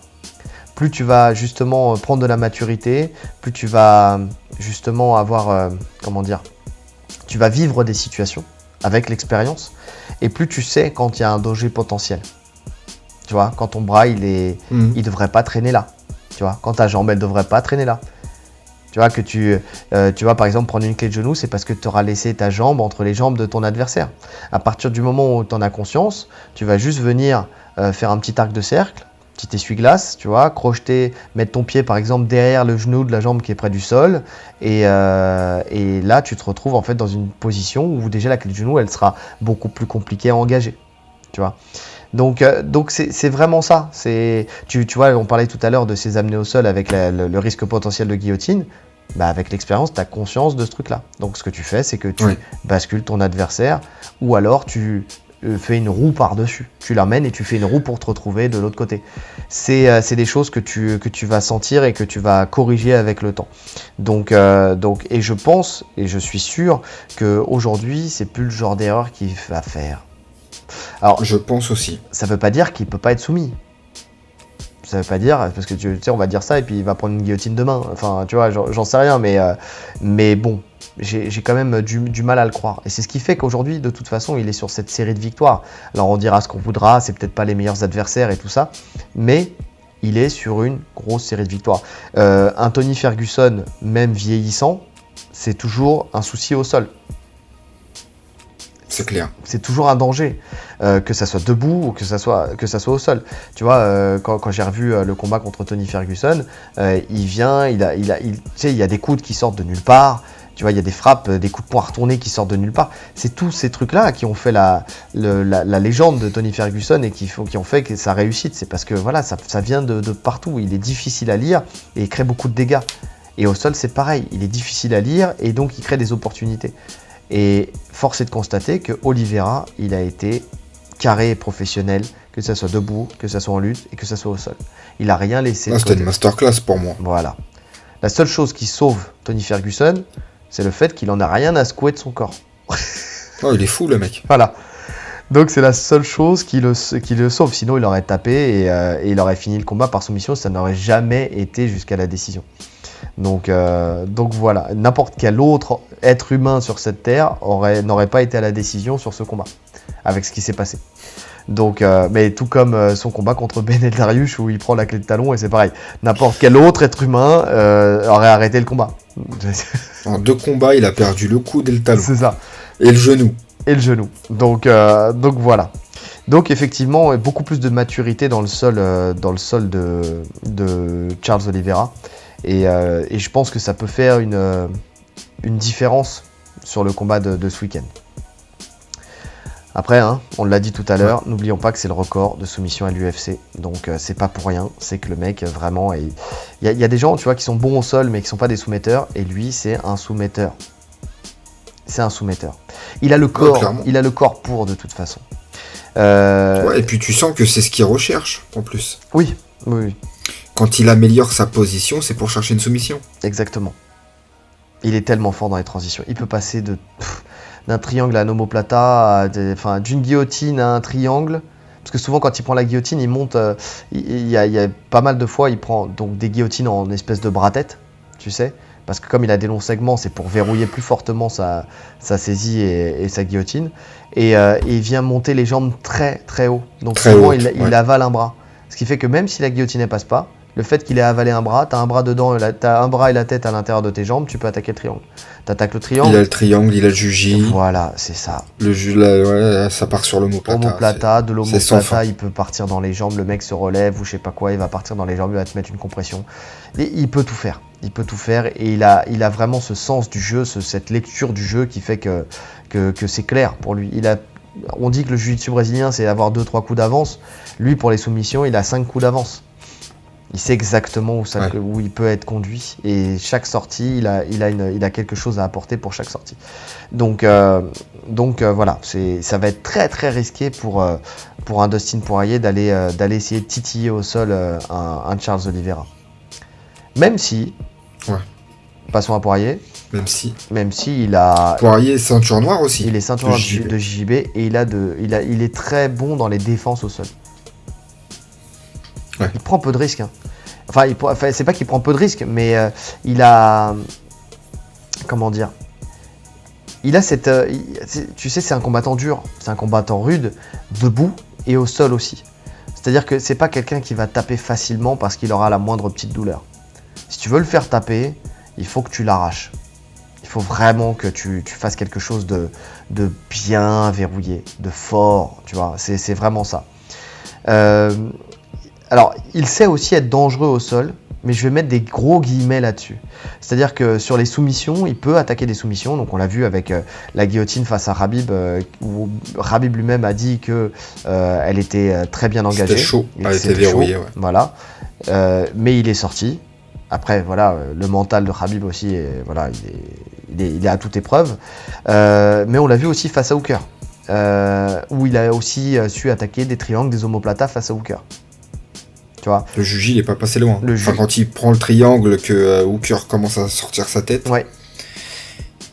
Ouais, c'était. Mais il a pas tapé. mais il a pas tapé et c'est là où en fait je vais mettre euh, de gros guillemets sur, euh, sur, le, sur le sol, en tout cas sur la dangerosité Offensif. au sol de, de, de Dustin Poirier, c'est que force est de constater qu'il finalise pas. En fait, il attaque très souvent, la guillotine, tout ça, il a- mais il ne finalise pas. La dernière fois qu'il a soumis quelqu'un, effectivement, c'était Anthony Pettis en 2017. Donc ça recommence à faire quelques petites années. Et est-ce qu'on peut vraiment parler d'une soumission? C'est-à-dire qu'il avait un triangle au corps. En fait, je, regarde le Sherdog. En fait, en, en général, avant de regarder les combats, je regarde le Sherdog pour essayer de voir quel combat euh, est plus intéressant pour mon analyse. Tu vois? Mhm. Et je remonte. Je me dis, voilà, euh, Poirier, ok, ceinture dans le jiu-jitsu brésilien, on a vu contre Rabib, il défend bien et tout ça. Euh, c'est quand la dernière fois qu'il a soumis, donc je remonte le fil. Et là, je vois, euh, je vois donc Anthony Pettis 2017 et je vois Body, body Triangle. Body Triangle. With my C'est accent. chelou ça. Donc je me dis, attends, Body Triangle. Parce que je vais vous le dire en anglais à chaque fois. Body Triangle. What? What? What is this submission? It's amazing. It's a mistake. Ça, c'est une private joke entre nous, les amis. It's a mistake. Naga. euh, Bon, bref, on va pas rentrer dans les détails. Euh, Rolly, euh, qui faisait combien? 71 kilos à cette époque-là, il l'avait mis en moins de 94 ou je sais plus. Enfin, bon, ouais, j'avais été voir la table. Ouais, une caté de malade. It's a mistake. Heureusement que c'est le seul mot que tu maîtrisais. Heureusement que je savais le dire. It's a milkshake.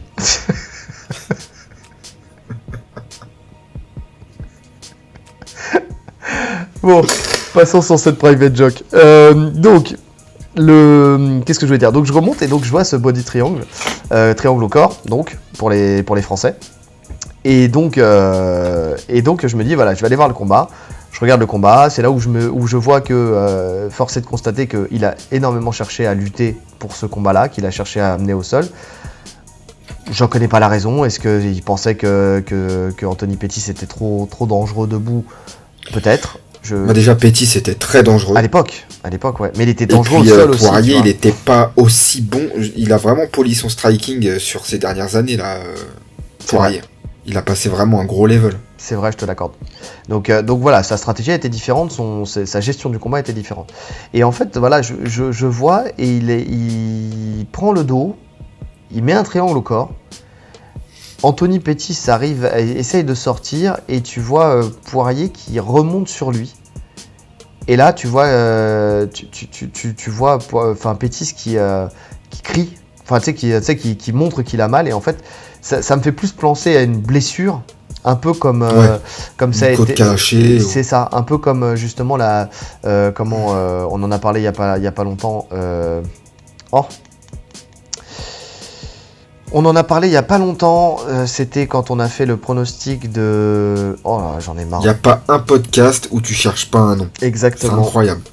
On a fait le podcast de Kamaru Usman contre Colby Covington. Et Colby Ouais. Covington, sa victoire juste avant, c'était contre. Voilà, je te teste. bah bravo. Bravo, monsieur Rolly. Woodley, c'était contre, Woodley. Tyron Woodley, exactement. Et Tyron Woodley qui avait abandonné le combat parce que euh, blessure aux côtes. Tu vois. Ouais, Donc, parce qu'il était pas dedans non plus. et parce qu'il était pas dedans, mais bon, la finalité du combat, c'est blessure aux côtes. Et euh, ça me fait penser un petit peu à ça. C'est vraiment ça, blessure aux côtes, et donc euh, Anthony Pettis n'est pas en, en capacité de continuer. Donc ils l'ont mis en, sou- en, en submission, mais, euh, mais à mon sens, c'en est pas une. Et si donc, après je me suis dit, j'ai vu ça, je me suis dit, bon, bah, pour moi, c'est pas une soumission. Donc je vais remonter, je vais aller voir un petit peu plus loin. Et donc après, il faut remonter à 2012. 2012. Donc bravo Choc. Et euh, tu vois, moi, quand, quand je fais le, le Tale of the Tape, euh, quand je le note au début, tu sais, je vois, donc on voit les, les victoires par KO, on voit les victoires par soumission et, euh, et par décision. Et j'aime bien justement euh, euh, voir, euh, quand, euh, quand c'est pas la spécialité d'un combattant, voir jusqu'à quand on remonte euh, les, les fameuses soumissions ou les fameux chaos. Tu vois Et c'est très parlant parce que quand ça remonte à très loin comme ça, moi, la manière dont je le lis et dont je le comprends, c'est qu'à cette époque-là, ils affrontaient des gens qui étaient moins bons, qui étaient moins forts. Tu vois donc, il y avait moins de défense à apporter euh, justement à- aux armes, tu vois, de, justement d'un poirier au sol. Et force est de constater que même si son style il a évolué et qu'il s'est concentré sur son striking, il a des opportunités, bah, encore une fois, hein, face à Hooker, de, de soumettre et il n'a pas su les exploiter. Et ça n'a pas marché. Donc, à mon sens, il est ceinture noire du jiu-jitsu brésilien, on, ça, ça, on ne le renie pas, au contraire, mais il est meilleur en défense qu'en attaque. Et je vais finir Ouais. sur cette défense. Alors, effectivement, il a résisté euh, face à Rabib à, l'étranglement dans le dos. euh, plusieurs fois. Il a réussi à, sortir plusieurs fois. Sauf que c'est pour moi, c'est pas Khabib, c'est pas un c'est pas un étranglement qu'il fait. C'est une euh, compression de la mâchoire. Tu vois, il passe pas forcément sous le cou. Il essaie de t'écraser la mâchoire. Et c'est donc plus facile de résister entre guillemets parce que quand c'est la mâchoire, bon même si les cervicales prennent très cher, c'est une douleur. Contrairement à Ouais. si tu prends un étranglement et tu risques de dormir. Tu vois Alors je ne dis pas qu'une une, euh, une clé de mâchoire entre guillemets quand on vient étrangler dans le dos comme ça et qu'on vient sur la mâchoire, je ne dis pas que tu peux pas euh, non plus avoir euh, les voies respiratoires bloquées, que tu peux pas aussi prendre un étranglement. hein.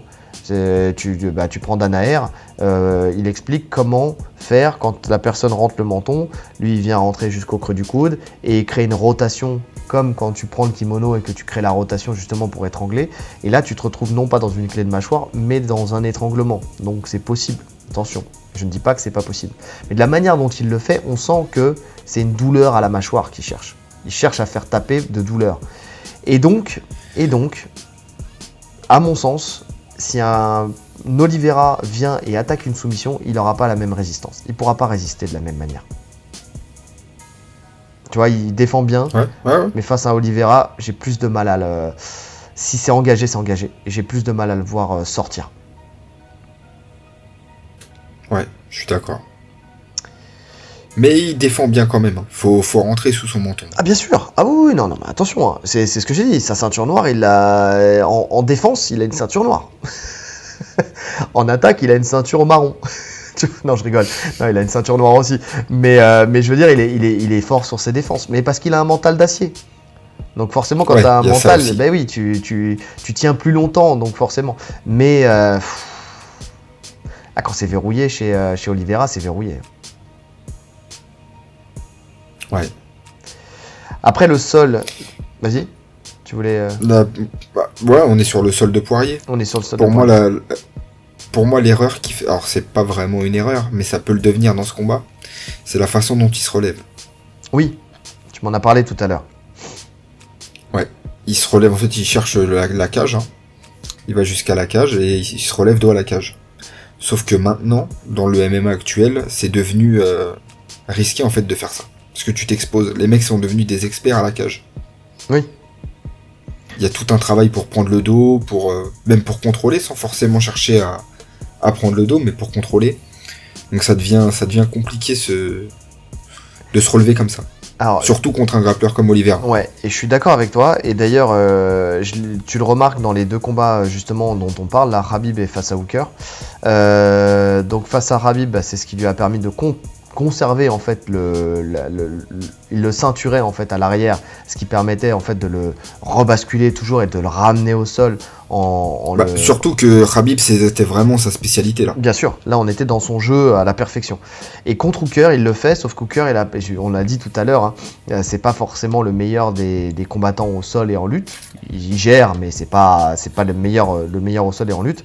Et, euh, mais malgré ça, il a quand même réussi à, à entamer un début de prise de dos en mettant un Ouais. crochet, euh, un seul crochet, et euh, il n'a pas réussi à mettre le deuxième. En fait, euh, Poirier, en fait, ce qu'il faut comprendre aussi, c'est que les personnes qui ont ce jeu-là ont les défenses qui vont avec. Et ils savent comment justement bouger leur corps pour faire glisser l'adversaire et, et le faire. oui, bah, c'est ce qu'on disait chuter. quand on analysait Ousmane. Exactement. Tu vois, qui se relève en donnant son dos plus ou moins, mais que il sait que il sait quoi faire quoi. Il sait quoi faire. Par contre, quand tu as un Oliveira. Jusqu'au jour où. Voilà, c'est ça. Ah oui. Parce qu'Oliveira, il va pas chercher à comprendre. Lui, il va sauter tout de suite avec les deux crochets. Et puis il a les jambes pour pouvoir faire un triangle sale au niveau du corps. Il va tenir fort, il va être à l'aise. Euh, tu, tu le feras pas tomber comme ça. Tu, vas, tu, tu, pourras checker tout ce que tu veux, ton corps, ce que tu veux, tu le feras pas tomber comme ça. Donc, euh, donc là, c'est effectivement un risque, un gros risque à prendre. Vraiment. Euh, qu'est-ce que je voulais dire? Pour finir avec le sol, si, je sais pas si tu vois autre chose, mais moi, pour finir avec le sol de, de, de Poirier, son sol, euh, c'est plus un sol où il va encore une fois essayer de chercher du dégât. Et on l'a dit tout à l'heure, on a commencé à l'évoquer, il est, il est très très bon pour, euh, pour créer du dégât en grande pente, surtout avec ses coudes. Partir du moment où il te contrôle, il est, très bon en fait pour te mettre la pression, te contrôler, euh, arriver à reprendre de la distance, mais pour revenir ensuite par la suite avec une meilleure position. Et, il enchaîne. Il enchaîne et il envoie presque exclusivement des coudes ses coudes ils font mal. On sent qu'il cherche à couper, on sent qu'il cherche à vraiment à créer du dégât pour le coup. Donc, euh, il, est très bon là-dessus. En, gros, son sol, il est, il est, vraiment basé sur un sol de, contrôle et de frappe. Ouais. Donc, euh, voilà. après, bon là, pour le coup, l'avantage, je pense qu'il est clair. Oui, bah, je pense qu'avec tout ce qu'on a dit, il n'y a pas de, y a pas de souci, hein, il n'y a pas de surprise. Euh, j'ai même pas mis d'argument hein, euh, pour ce combat avantage Oliveira. Ouais, ok. j'ai eu peur. T'as eu un doute hein, que je disais, bah, bah Poirier, Poirier pour ses défenses pour ses défenses de sol. Ouais, voilà. non, non, avantage à Oliveira, bien sûr. Il a aucun intérêt à aller au sol avec lui, même pour chercher le grand endpoint. Il euh, y, a trop de risques. En fait, euh, le grand endpoint va créer des ouvertures. Euh, Oliveira, un grand endpoint, c'est pour lui, c'est une mine d'ouverture pour, pour aller rentrer ses jambes à l'intérieur et puis attaquer un triangle ou un juji. Donc, donc non, c'est c'est beaucoup trop risqué. Si ça va au sol, il faut qu'il fasse en sorte de se relever. faut qu'il faut qu'il se relève. Le plus vite possible. Ouais. Parlons maintenant peut-être des à côté. On en parle souvent. Il euh, n'y a pas toujours des choses à dire. Mais là, il y a quelques petits trucs quand même. Euh, pour Oliveira, moi ce que je, ce que je tenais à remonter en vrai, c'est euh, juste sur le fait que, justement, on en a parlé tout à l'heure, il n'est pas, pas encore respecté comme, comme le vrai champion. Car il n'a pas affronté de gros top. donc, donc voilà, mais, bon, il, force est de constater qu'il a quand même, il, est à, au devant de, pas mal de records, notamment celui de soumission. Et je pense que ça, c'est quelque chose qu'il aura à, cœur de, balayer. En fait, euh, lui, il a confiance en lui. Il sait que c'est un vrai champion. Il sait qu'il est fort. Mais en plus, il là, pas de doute. en plus, là, ce combat-là, c'est euh, dans la tête des gens, c'est Poirier le champion. Eh oui. Poirier, c'est le champion de la catégorie. Parce qu'il a battu, hormis Habib, il a battu tout le monde. Il a nettoyé la catégorie. C'est ça. Donc il, a, il, se sent comme un outsider. là, finalement, Ouais, et en plus, finalement, là, c'est vraiment son, son vrai combat pour le titre. La légitimité, elle passe par battre Poirier. Exactement. Si bat Poirier, ça y est. Donc, il, a, il, a, il est surmotivé. je pense qu'il s'est préparé euh, plus que plus. Alors, on peut toujours faire une contre-performance le jour J, hein. mais, euh, mais je pense qu'il est surmotivé à gagner ce combat. Et il a confiance en lui. De toute façon, il a confiance en ses armes, ça se voit. Et euh, donc, donc voilà, c'est c'est, euh, à mon sens, ça, peut être déterminant dans le combat. Il peut se sentir pousser des ailes. C'est, le genre de combattant qui va pas être inhibé par ça. Au contraire, il va se sentir pousser des ailes. Il va être là, il va, il va avoir à cœur d'aller finaliser ce combat et avec la manière, pour le coup. Ça va être un combat magnifique. Ensuite, pour Poirier, tu as raison. Tu as raison, c'est pour, euh, pour tout le monde, c'est le, roi sans couronne. Hein. C'est, le terme qu'on, qu'on emploie, c'est vraiment le roi sans couronne. Il a choisi effectivement de ne pas combattre pour le titre parce qu'il a choisi les money fight avec, euh, avec McGregor. Ouais, d'ailleurs ce qui peut jouer, ce qui peut jouer euh, psychologiquement, je pense. Oui. Parce qu'il est passé de statut de, euh, de combattant de, star à, millionnaire, quoi. Multimillionnaire. Ouais, et surtout qu'il le dit lui-même, il aime bien être underdog, tu vois. Il aime bien être le, combattant mm. justement qu'on n'attend pas. Et là, pour le coup, tout le monde l'attend. Donc euh, voilà. Après, ça veut pas dire qu'il sera pas à fond. Hein. Il, est, il est à fond. Il a, il a envie d'avoir cette ceinture. C'est ce qui lui manque. Euh, pour la petite histoire, il a été champion intérimaire. Mais, euh, mais bon, il n'a pas, il a pas, eu la vraie ceinture. C'est quand tu as la vraie ceinture que tu es le vrai champion. Donc là, il a cette opportunité-là. Donc voilà, je pense que lui aussi s'est préparé comme un fou pour, pour, ne pas la laisser passer. D'ailleurs, il a, enfin, il a vraiment mis l'accent sur son sol. Hein. Ça se voit. Enfin, j'ai regardé le countdown, il a vraiment mis l'accent sur le sol, sur la boxe comme d'habitude.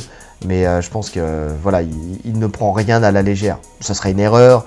C'est pas le genre de la maison mais je pense qu'il n'a rien pris du tout à la légère sur le sol d'Olivera. Le problème, c'est que t'as beau prendre n'importe quel sparring, euh, pour retrouver un sparring du calibre d'Olivera, c'est très très compliqué, surtout avec ce qu'il apporte. Donc, euh, donc voilà. Et effectivement, par contre, alors on l'a dit, le roi sans couronne, il a affronté tous les meilleurs. Justin Gagey, euh, Dan Hooker, Habib, qui d'autre encore? Il a Max Holloway, même si c'est pas la même KT, ça reste. Euh, ouais. Euh, ouais, tout le monde. McGregor, euh, il, vient, de le battre deux fois. Il l'a battu deux fois. Et, tout ça, en fait, à mon sens, par contre, là, le, gros poids. Arrête de te gratter, ça fait du, jeu dans le micro. Excuse-moi. Qu'est-ce que je veux dire? Le, le truc, c'est que ça lui a donné une expérience de dingue. C'est par rapport à Oliveira, par contre, là où il aura beaucoup plus de force que lui, c'est sur l'expérience. Ouais. Donc, il a, c'est vrai qu'il a, il a plus ou moins tout connu. Ouais, tous les styles, euh, tous les styles, même si force est de constater que, encore une fois, dans cette catégorie-là, des profils comme Charles Oliveira, euh, il n'y en a pas énormément. Est-ce qu'il a affronté Ah attends, j'ai un doute. Est-ce qu'il a affronté euh, Ferguson?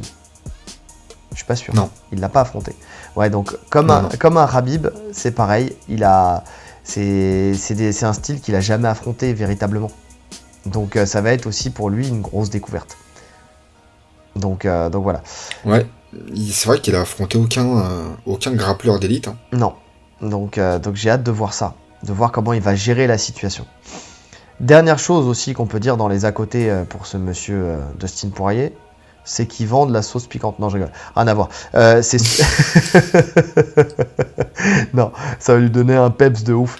Non, mais c'est vrai, hein. C'est vrai qu'ils vendent la sauce piquante. C'est pas une blague. Non, c'est pas une blague. Non, non, c'est pas une blague, mais ça n'a rien à voir avec le à côté. C'est, la gestion de son poids.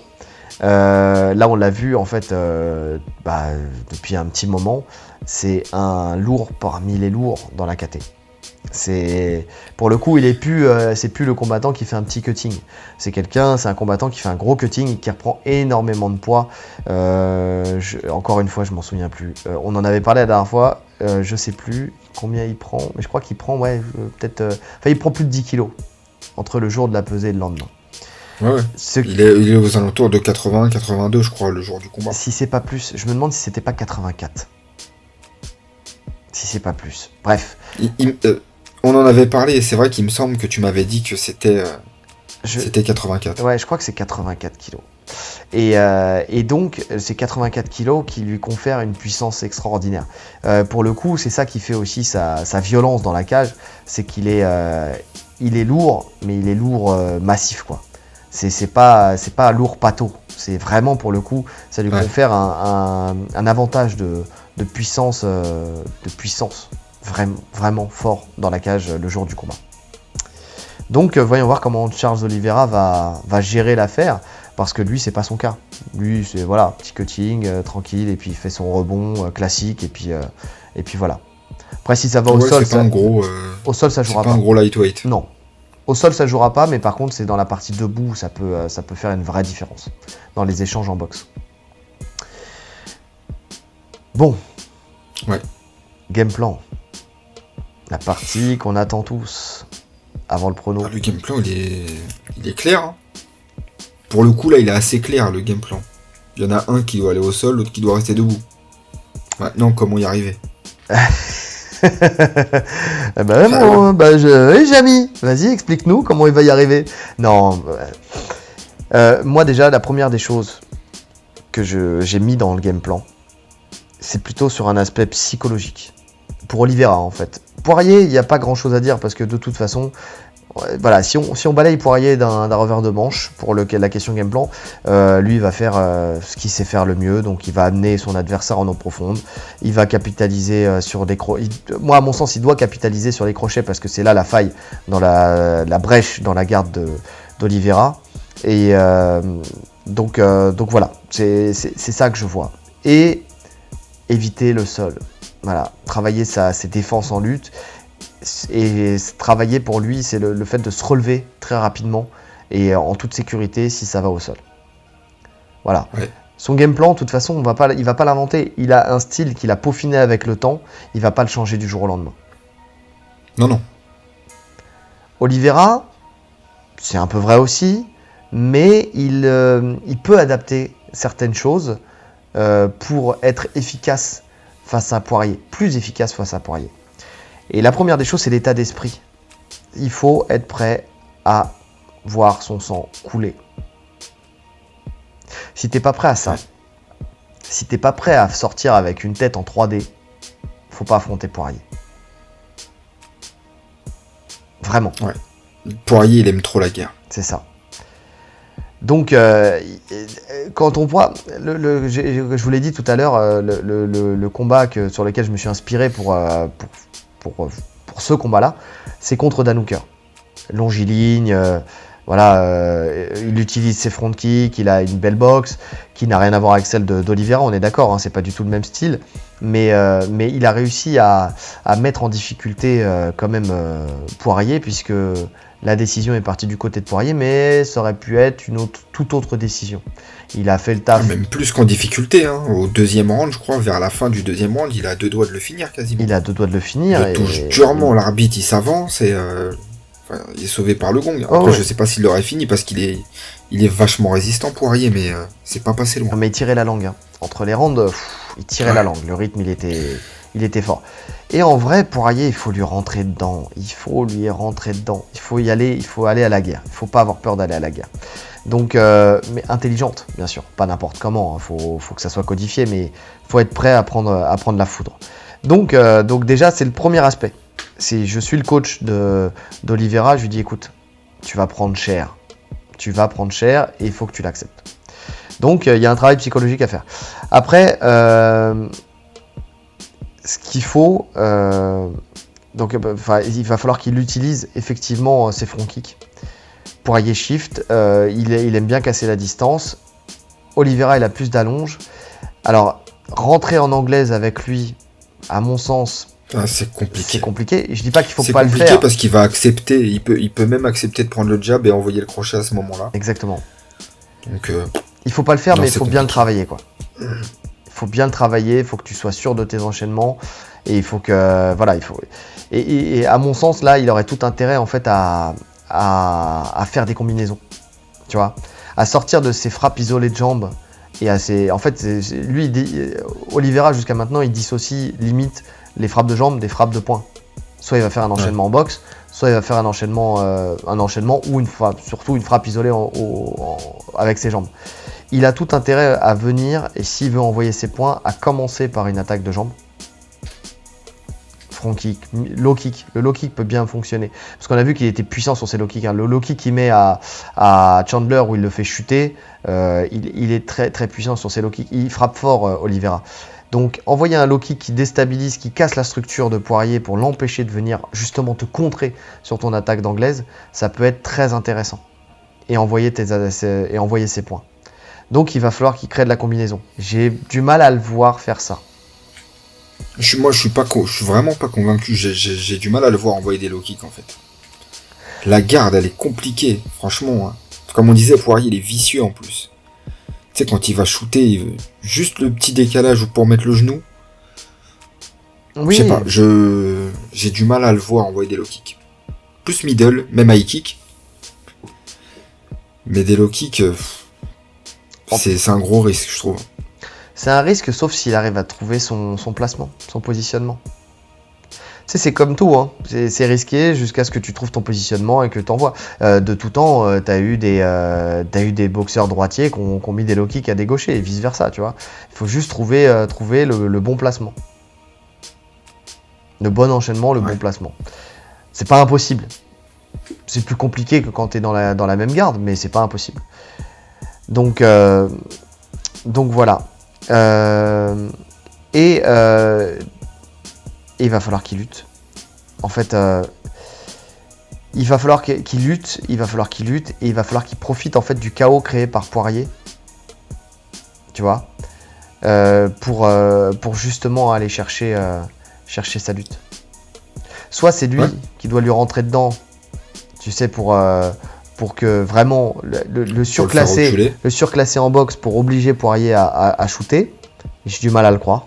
J'ai du mal à le voir. Par Non, moi contre, je le vois aspirer Poirier sur, ce- sur son entrée. c'est ça. Quand il va shifter, justement pour envoyer son, son bras arrière, c'est là qu'il faut qu'il rentre. Et je pense qu'il a le timing. Surtout pour. que quand il est parti, euh, Poirier, quand il part, hein, vraiment il pense qu'au visage. Il enchaîne, il mitraille. Ouais, il, il, il Il, veut mitraille. frapper à la tête. Exactement, il veut frapper à la tête et surtout il engage vachement. Tu sais, il- quand il envoie ses frappes Ouais. Poirier, Ah oui. il a le il voilà, il a le corps qui part très en avant. Donc Il y a forcément, même un moment sur euh, le combat avec Dan Hooker où carrément il envoie un crochet tellement large. Dan Hooker il passe en dessous, il est dans son dos. Ouais, Tellement il, il tourne son dos quand il envoie sa frappe. Exactement. Le- le- l'enchaînement il est magnifique d'ailleurs, où il vient, euh, il vient le saisir à la nuque et frac, il passe, il passe directement dans le dos. C'est vrai que c'était un putain d'enchaînement celui-là aussi. Euh, mais en tout cas, en tout cas, effectivement, il, il surengage énormément sur ses frappes. Et donc, ce qui est bien quand tu as, le bon timing pour partir dans les jambes, et c'est là où, euh, où je pense qu'Olivera il a sa carte à jouer, c'est que vu qu'il a surengagé et qu'il est le corps en avant, quand il va shooter, en fait, il va passer tout de suite sous le centre de gravité. Donc ça va être très facile Ouais. de, de l'emmener, et en plus de ça, tu minimises le risque de guillotine. Donc, euh, Oui, puisqu'il a le- les bras de l'autre côté, vu qu'il vient d'envoyer son crochet. Exactement. Donc, euh, donc voilà, de- en fait, c'est ça. C'est euh, c'est éviter la mi-distance. Donc, il a deux, deux possibilités. C'est il reste à distance avec son allonge, il envoie des front kicks, il prépare ses attaques de poing avec une attaque de jambe. En tout cas, c'est ce, qui est- c'est ce, qui- c'est ce que je lui conseillerais euh, si j'étais dans son coin. Et euh, il peut très bien aussi chercher à, à casser la distance avec, euh, avec ses coups de folie où il va envoyer un coup de genou sauté pour venir au clinch. Tu sais, s'il veut amener au sol, il peut aussi aller chercher cette opportunité-là de venir au clinch en cassant la distance, mais en cassant la distance, pas en avançant, mais en, en sautant. Tu vois, il saute, il envoie, Ouais, il envoie son enchaînement et puis, et puis il vient saisir son clinch de box taille, il envoie quelques genoux, quelques coudes et il en profite pour essayer de venir ceinturer. Tu vois, comme il sait très bien le faire. Par contre, s'il veut partir en lutte à distance, il faut qu'il profite du moment où, euh, où euh, Poirier va chercher à créer le chaos. Dans tous les Faut cas, son shift en fait. c'est Quand ça. il avance, tu passes en dessous. donc dans tous les cas, il doit être à deux distances sur les trois. La distance longue, la distance courte. Et entre les deux, il faut qu'il évite de passer euh, trop de temps entre les deux. Dans la distance. Distance anglaise quoi. C'est ça. Donc, euh, donc voilà le, le- le game plan que, que je verrai pour lui. Après, on verra ce qu'il ce va faire, mais, euh, mais à mon sens, c'est ce qu'il y a de mieux à faire. Capitaliser sur son Ouais. Il y, a, y y un petit point quand même sur Oliveira, c'est qu'il a jamais vu de quatrième round. Non, non, non, il n'a jamais vu de quatrième round, mais euh, Donc on sait pas ce que ça donne. Après, je pense sur, ses, euh, son, sur, sur son combat contre Ferguson, ça va au troisième round, il a été très actif et on voit qu'il est encore là. Ouais, non, je, je pense que j'ai aucun, aucun doute Bon, après, il dominait.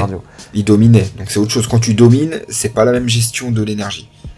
C'est vrai, je te l'accorde, mais euh, que tu vois un, un poirier à la fin du deuxième round qui est. Tu sens qu'il est cramé contre Hooker. Il revient, il va jusqu'au cinquième round. Il est toujours actif. ouais. Mais, mais Voilà, c'est- pas tu rare. sais que Poirier 5 rounds, c'est facile. Mais c'est pas rare de le voir, euh, de le voir tirer des fois la langue. Enfin, tu vois, d'être dans le, dans un, dans un état de, enfin, visuellement, t'as l'impression qu'il est fatigué et puis en fait, il va jusqu'au bout. Tu vois ce que je veux dire pour Poirier Et au round d'après, il revient, il re- c'est c'est ouf. Ouais, il a un mental de fou. C'est. Tu vois, ça, ça on le sait. Sur Poirier, c'est acté. Maintenant, sur Oliveira, il y a une inconnue quand même. Eh ouais, mais je pense qu'il a le cardio pour. Déjà, il a le physique. Tu sais, euh, t'as des physiques qui crament plus d'énergie que d'autres. Oliveira, il a un Oui, il est pas musculeux. il n'est pas musculeux, il a, tu sais, euh, si tu devais comparer à un autre sport, il a un physique de marathonien, tu vois. Ouais. Il a, bah, il a un physique à la Tony Ferguson, tu vois, par exemple. Donc, euh, c'est Ouais, des physiques, c'est des physiques qui sont durables, tu vois, sur la, sur la durée, enfin, c'est, qui sont durables sur la durée. Ça, c'est, ça, c'est une, euh, une phrase de 2h, Ouais. 2h13 du matin. Il est durable sur la durée. Donc, euh, non, non, mais pour le, non, tu, tu sens que c'est, euh, c'est pas un physique qui va, qui va le cramer, tu vois. Il est, il peut tenir. Franchement, honnêtement, je, même si Il peut tenir, mais ça dépend de son activité. il a pas, Est-ce qu'il peut tenir une guerre comme Poirier met, avec un rythme pareil? C'est une autre histoire. Alors, tu vois, euh, justement, je, pense que si ça s'arrête avant, Je pense pas que ça sera un défaut de cardio. Je pense que c'est parce qu'il se fera toucher et qu'il y aura un arrêt de l'arbitre. Mais je pense pas que ça sera le cardio qui lui fera défaut. C'est juste qu'il se fera toucher, il se fera surclasser avec la boxe. Tu vois? Mais, euh, mais niveau cardio, je pense qu'il peut tenir à l'aise. Je, je sais pas pourquoi, mais je le sens euh, à 99% qu'il peut tenir à l'aise les 5 rounds sans problème. Déjà, il sera très très bien préparé. Ça, c'est sûr et certain. C'est quelqu'un de très professionnel. Il sera très très bien préparé. Et, euh, honnêtement, euh, je. Non, je, Déjà, il a, pas il a déjà pas un physique énergivore. Il a pas un style énergivore. Au sol, il est tellement à l'aise qu'il crame pas d'énergie. En lutte, de toute façon, c'est pas de la lutte en enchaînement, euh, tu sais, où, il va tenir des positions de lutte pendant des heures. C'est il vient, il rentre, soit ça passe, soit ça passe pas. Si ça passe pas, il passe à autre chose, tu vois. Et en boxe, c'est pareil. Il, il fait pas de gros enchaînements. Frappe isolée, trois coups maximum dans, dans ses enchaînements. Donc c'est pas quelqu'un qui va envoyer du volume et du volume et du volume comme un poirier, tu vois. Donc Ouais, mais c'est- moi, je, moi, je te parle pas de son attaque. non, tu parles Je de sa parle pas de défense. tu parles de sa Je te parle défense. de ce qu'il va subir. Ouais, mais ce qu'il va subir, Que tu sais que quand tu subis les frappes, tu te fatigues encore plus que quand tu les mets à. Quand c'est toi qui les mets. Bien sûr, bien sûr. Mais je pense que ce qui fera craquer, c'est pas le physique, je pense que c'est juste l'accumulation de coups. Mais je pense pas qu'il tirera la langue, pour le coup. On verra, hein. on peut être surpris, mais. Ouais, de toute façon, ça, c'est une inconnue, donc euh, on verra. Ouais, ouais. De toute façon, j'ai du mal à voir ce combat aller au terme. D'un côté comme de l'autre. Ouais, je pense pas. Donc, euh, non, je pense pas. donc bah, justement, belle transition pour parler de pronostic. On a un des meilleurs finisseurs debout contre le meilleur finisseur au sol. Ouais. Alors déjà, Pronostic. Déjà, moi, alors j'ai fait un, un triptyque. non, si ça va la décision, parce que j'ai du mal à croire, euh, je vois une décision de Poirier. Ok. Parce que, pff, à moins que, à moins que Oliveira arrive à, à- à garder Poirier au sol euh, sur 5 rounds, tu sais, à chaque round à l'amener à capitaliser sur le sol. Mais honnêtement, euh, s'il arrive à faire ça, euh, je, enfin, je, veux- je veux bien croire en la défense de Poirier, mais j'ai du mal à croire que sur 5 rounds, euh, il ne trouve pas Ouais, l'opportunité se de pas soumettre. finaliser. Voilà. Donc si ça va à la décision, c'est parce que Poirier n'aurait pas réussi à, à finaliser en boxe, euh, en boxe euh, comment, euh, Oliveira. Et- Oliveira. Et, donc je, je- je le verrai gagner. Maintenant, j'y crois pas une seule seconde. Après, il y a deux choses. Il y a ce qui paraît logique pour la plupart des gens. Et il y a le pronostic que je vais donner. Ce qui paraît logique pour la plupart des gens, et, euh, je pense que c'est fort possible que ça puisse arriver, c'est TKO, quatrième round, euh, à l'usure pour Poirier. Enfin, Poirier qui mettrait le TKO, hein, on est d'accord, hein, pas l'inverse. hein. Euh, quatrième round, ça me paraît pas mal. Troisième ou quatrième, tu vois, j'hésitais entre les deux. C'est pas, voilà, c'est, c'est, pas quelqu'un qui, euh, qui t'éteint, qui va t'éteindre la lumière. Il t'a à l'usure, donc euh, c'est pas déconnant de le voir, euh, de le voir aller. En fait, il, il prend aussi des informations, tu vois. Il, il trouve la faille au fur et à mesure chez l'adversaire et après il, il capitalise dessus. Donc troisième ou quatrième round, il peut éteindre la lumière, enfin éteindre la lumière entre guillemets. Il peut, il peut y avoir un arrêt de l'arbitre. Je le vois pas forcément mettre un KO, mais tu vois un arrêt de l'arbitre en la faveur de Poirier. Maintenant, Ouais. moi, j'aime à croire, et je pense que c'est tout à fait faisable et possible, que, euh, Oliveira soumette au deuxième round Poirier. Deuxième round. Et c'est le pronostic que je vais mettre sur PronoFight, parce que vous savez qu'on met nos pronostics sur PronoFight euh, depuis, euh, depuis qu'il nous, a invités à le faire, et euh, c'est très marrant de le faire. Bon, ça fait un peu plus de temps d'analyse sur chaque combat, mais, mais en tout cas, voilà. Donc, si, jamais vous avez envie de jouer, jouer avec nous, n'hésitez pas à y aller. Pronofight.com, euh, une petite plateforme, vous vous loguez, enfin, vous créez, euh, identifiez en mot de passe. Il y a un classement. Chaque, euh, chaque événement, tous les week-ends, vous pouvez faire vos pronostics. Et euh, et il y a. il Et offre un voyage pour le meilleur, c'est ça? Ah, je sais pas. Oh là, tu es en train de le mettre dans une sauce là, si c'est pas le cas. Non, non, mais. non, non, je, je rigole. hein. Il offre un million de dollars pour celui qui gagnera en fin de saison. Non, non, je. Calmez-vous, les gars, il y a- calmez-vous. il y je a- il rigole. y a rien du tout. il vient de supprimer. Je vois qu'il vient de supprimer nos comptes. non, mais en tout cas, voilà, il y y a- un classement à chaque événement et un classement euh, global d'accord, euh, sur, la, durée. Et puis, euh, puis voilà, c'est marrant, c'est marrant de, participer à ça. Donc on est, en concurrence, Rolly et moi. Donc, voilà, on, est, on vous invite à venir, à venir jouer avec nous. Et donc je mettrai ce Eh pronostic. bah écoute, Moi, on sera pas en concurrence euh, sur ce combat parce qu'on est. Je suis d'accord. Je suis d'accord avec toi. ouais. Moi, je pense que c'est euh, vraiment le le moment de Charles Oliveira. Je pense qu'il a atteint le son pic, son pic de forme, son pic de maturité, tout, tout. Pour moi, il va. euh, je- franchement, je pense qu'il va survoler. Je, je- je- je l'imagine survoler le combat. Peut-être que je me trompe, hein, mais pour moi, je le vois au-dessus. Je mets même debout en fait. Ah, même debout, je le vois. Quand je dis même debout, faut pas que ça s'éternise. Si, si ça reste que du striking, non. Mais je le vois pas euh, vraiment en dessous de, de Poirier. Je le vois faire mal, je le vois kicker, je le vois mettre des je le vois mettre des genoux.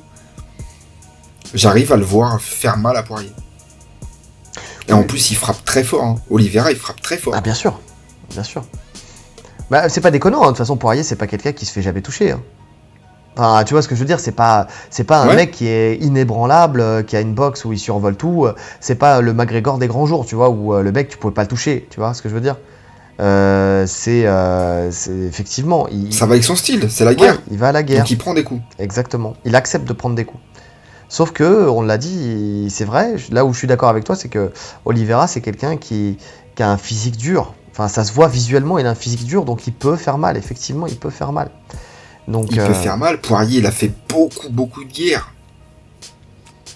Franchement, on dit, on dit souvent que le, le- le menton d'un combattant, euh, on sait pas à quel moment il va disparaître.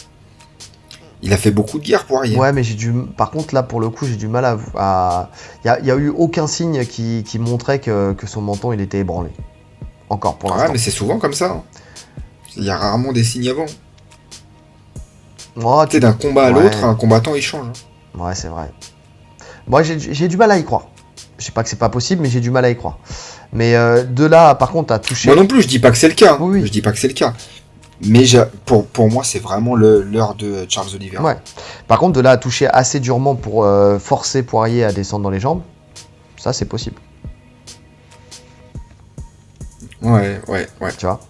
Comme ça a été le cas face à Hooker, où il a cherché des fois à descendre dans les jambes parce que parce que parce qu'il a pris beaucoup beaucoup de coups aussi. Parce qu'il vou- il voulait respirer. Voulait voilà, c'est. Il en pouvait plus. Après, Oliveira, je le vois pas mettre autant de, de volume que vois. C'est pas le même style. Non, non, pour moi, en fait, moi, je le vois toucher et tout de suite partir dans les jambes. Je pense que ça va être ça. Ouais. Je pense que s'il arrive à le toucher, c'est pour l'amener au sol. Ah, mais de toute façon, sa stratégie, je pense que ça va être comme pour- contre, à- contre Chandler, hein. c'est de chercher à finaliser. hein. Il aurait tort de faire autre chose, de toute façon. Bah oui, on est d'accord. Donc tu penses aussi euh, soumission d'Olivera et le round, pareil Deuxième round. Deuxième round. Deuxième round, ouais. Ouais, je pense que c'est pas déconnant. hein. Deuxième round, c'est pas déconnant dans le sens où, euh, où il prend ses marques dans le premier, deuxième, il finalise.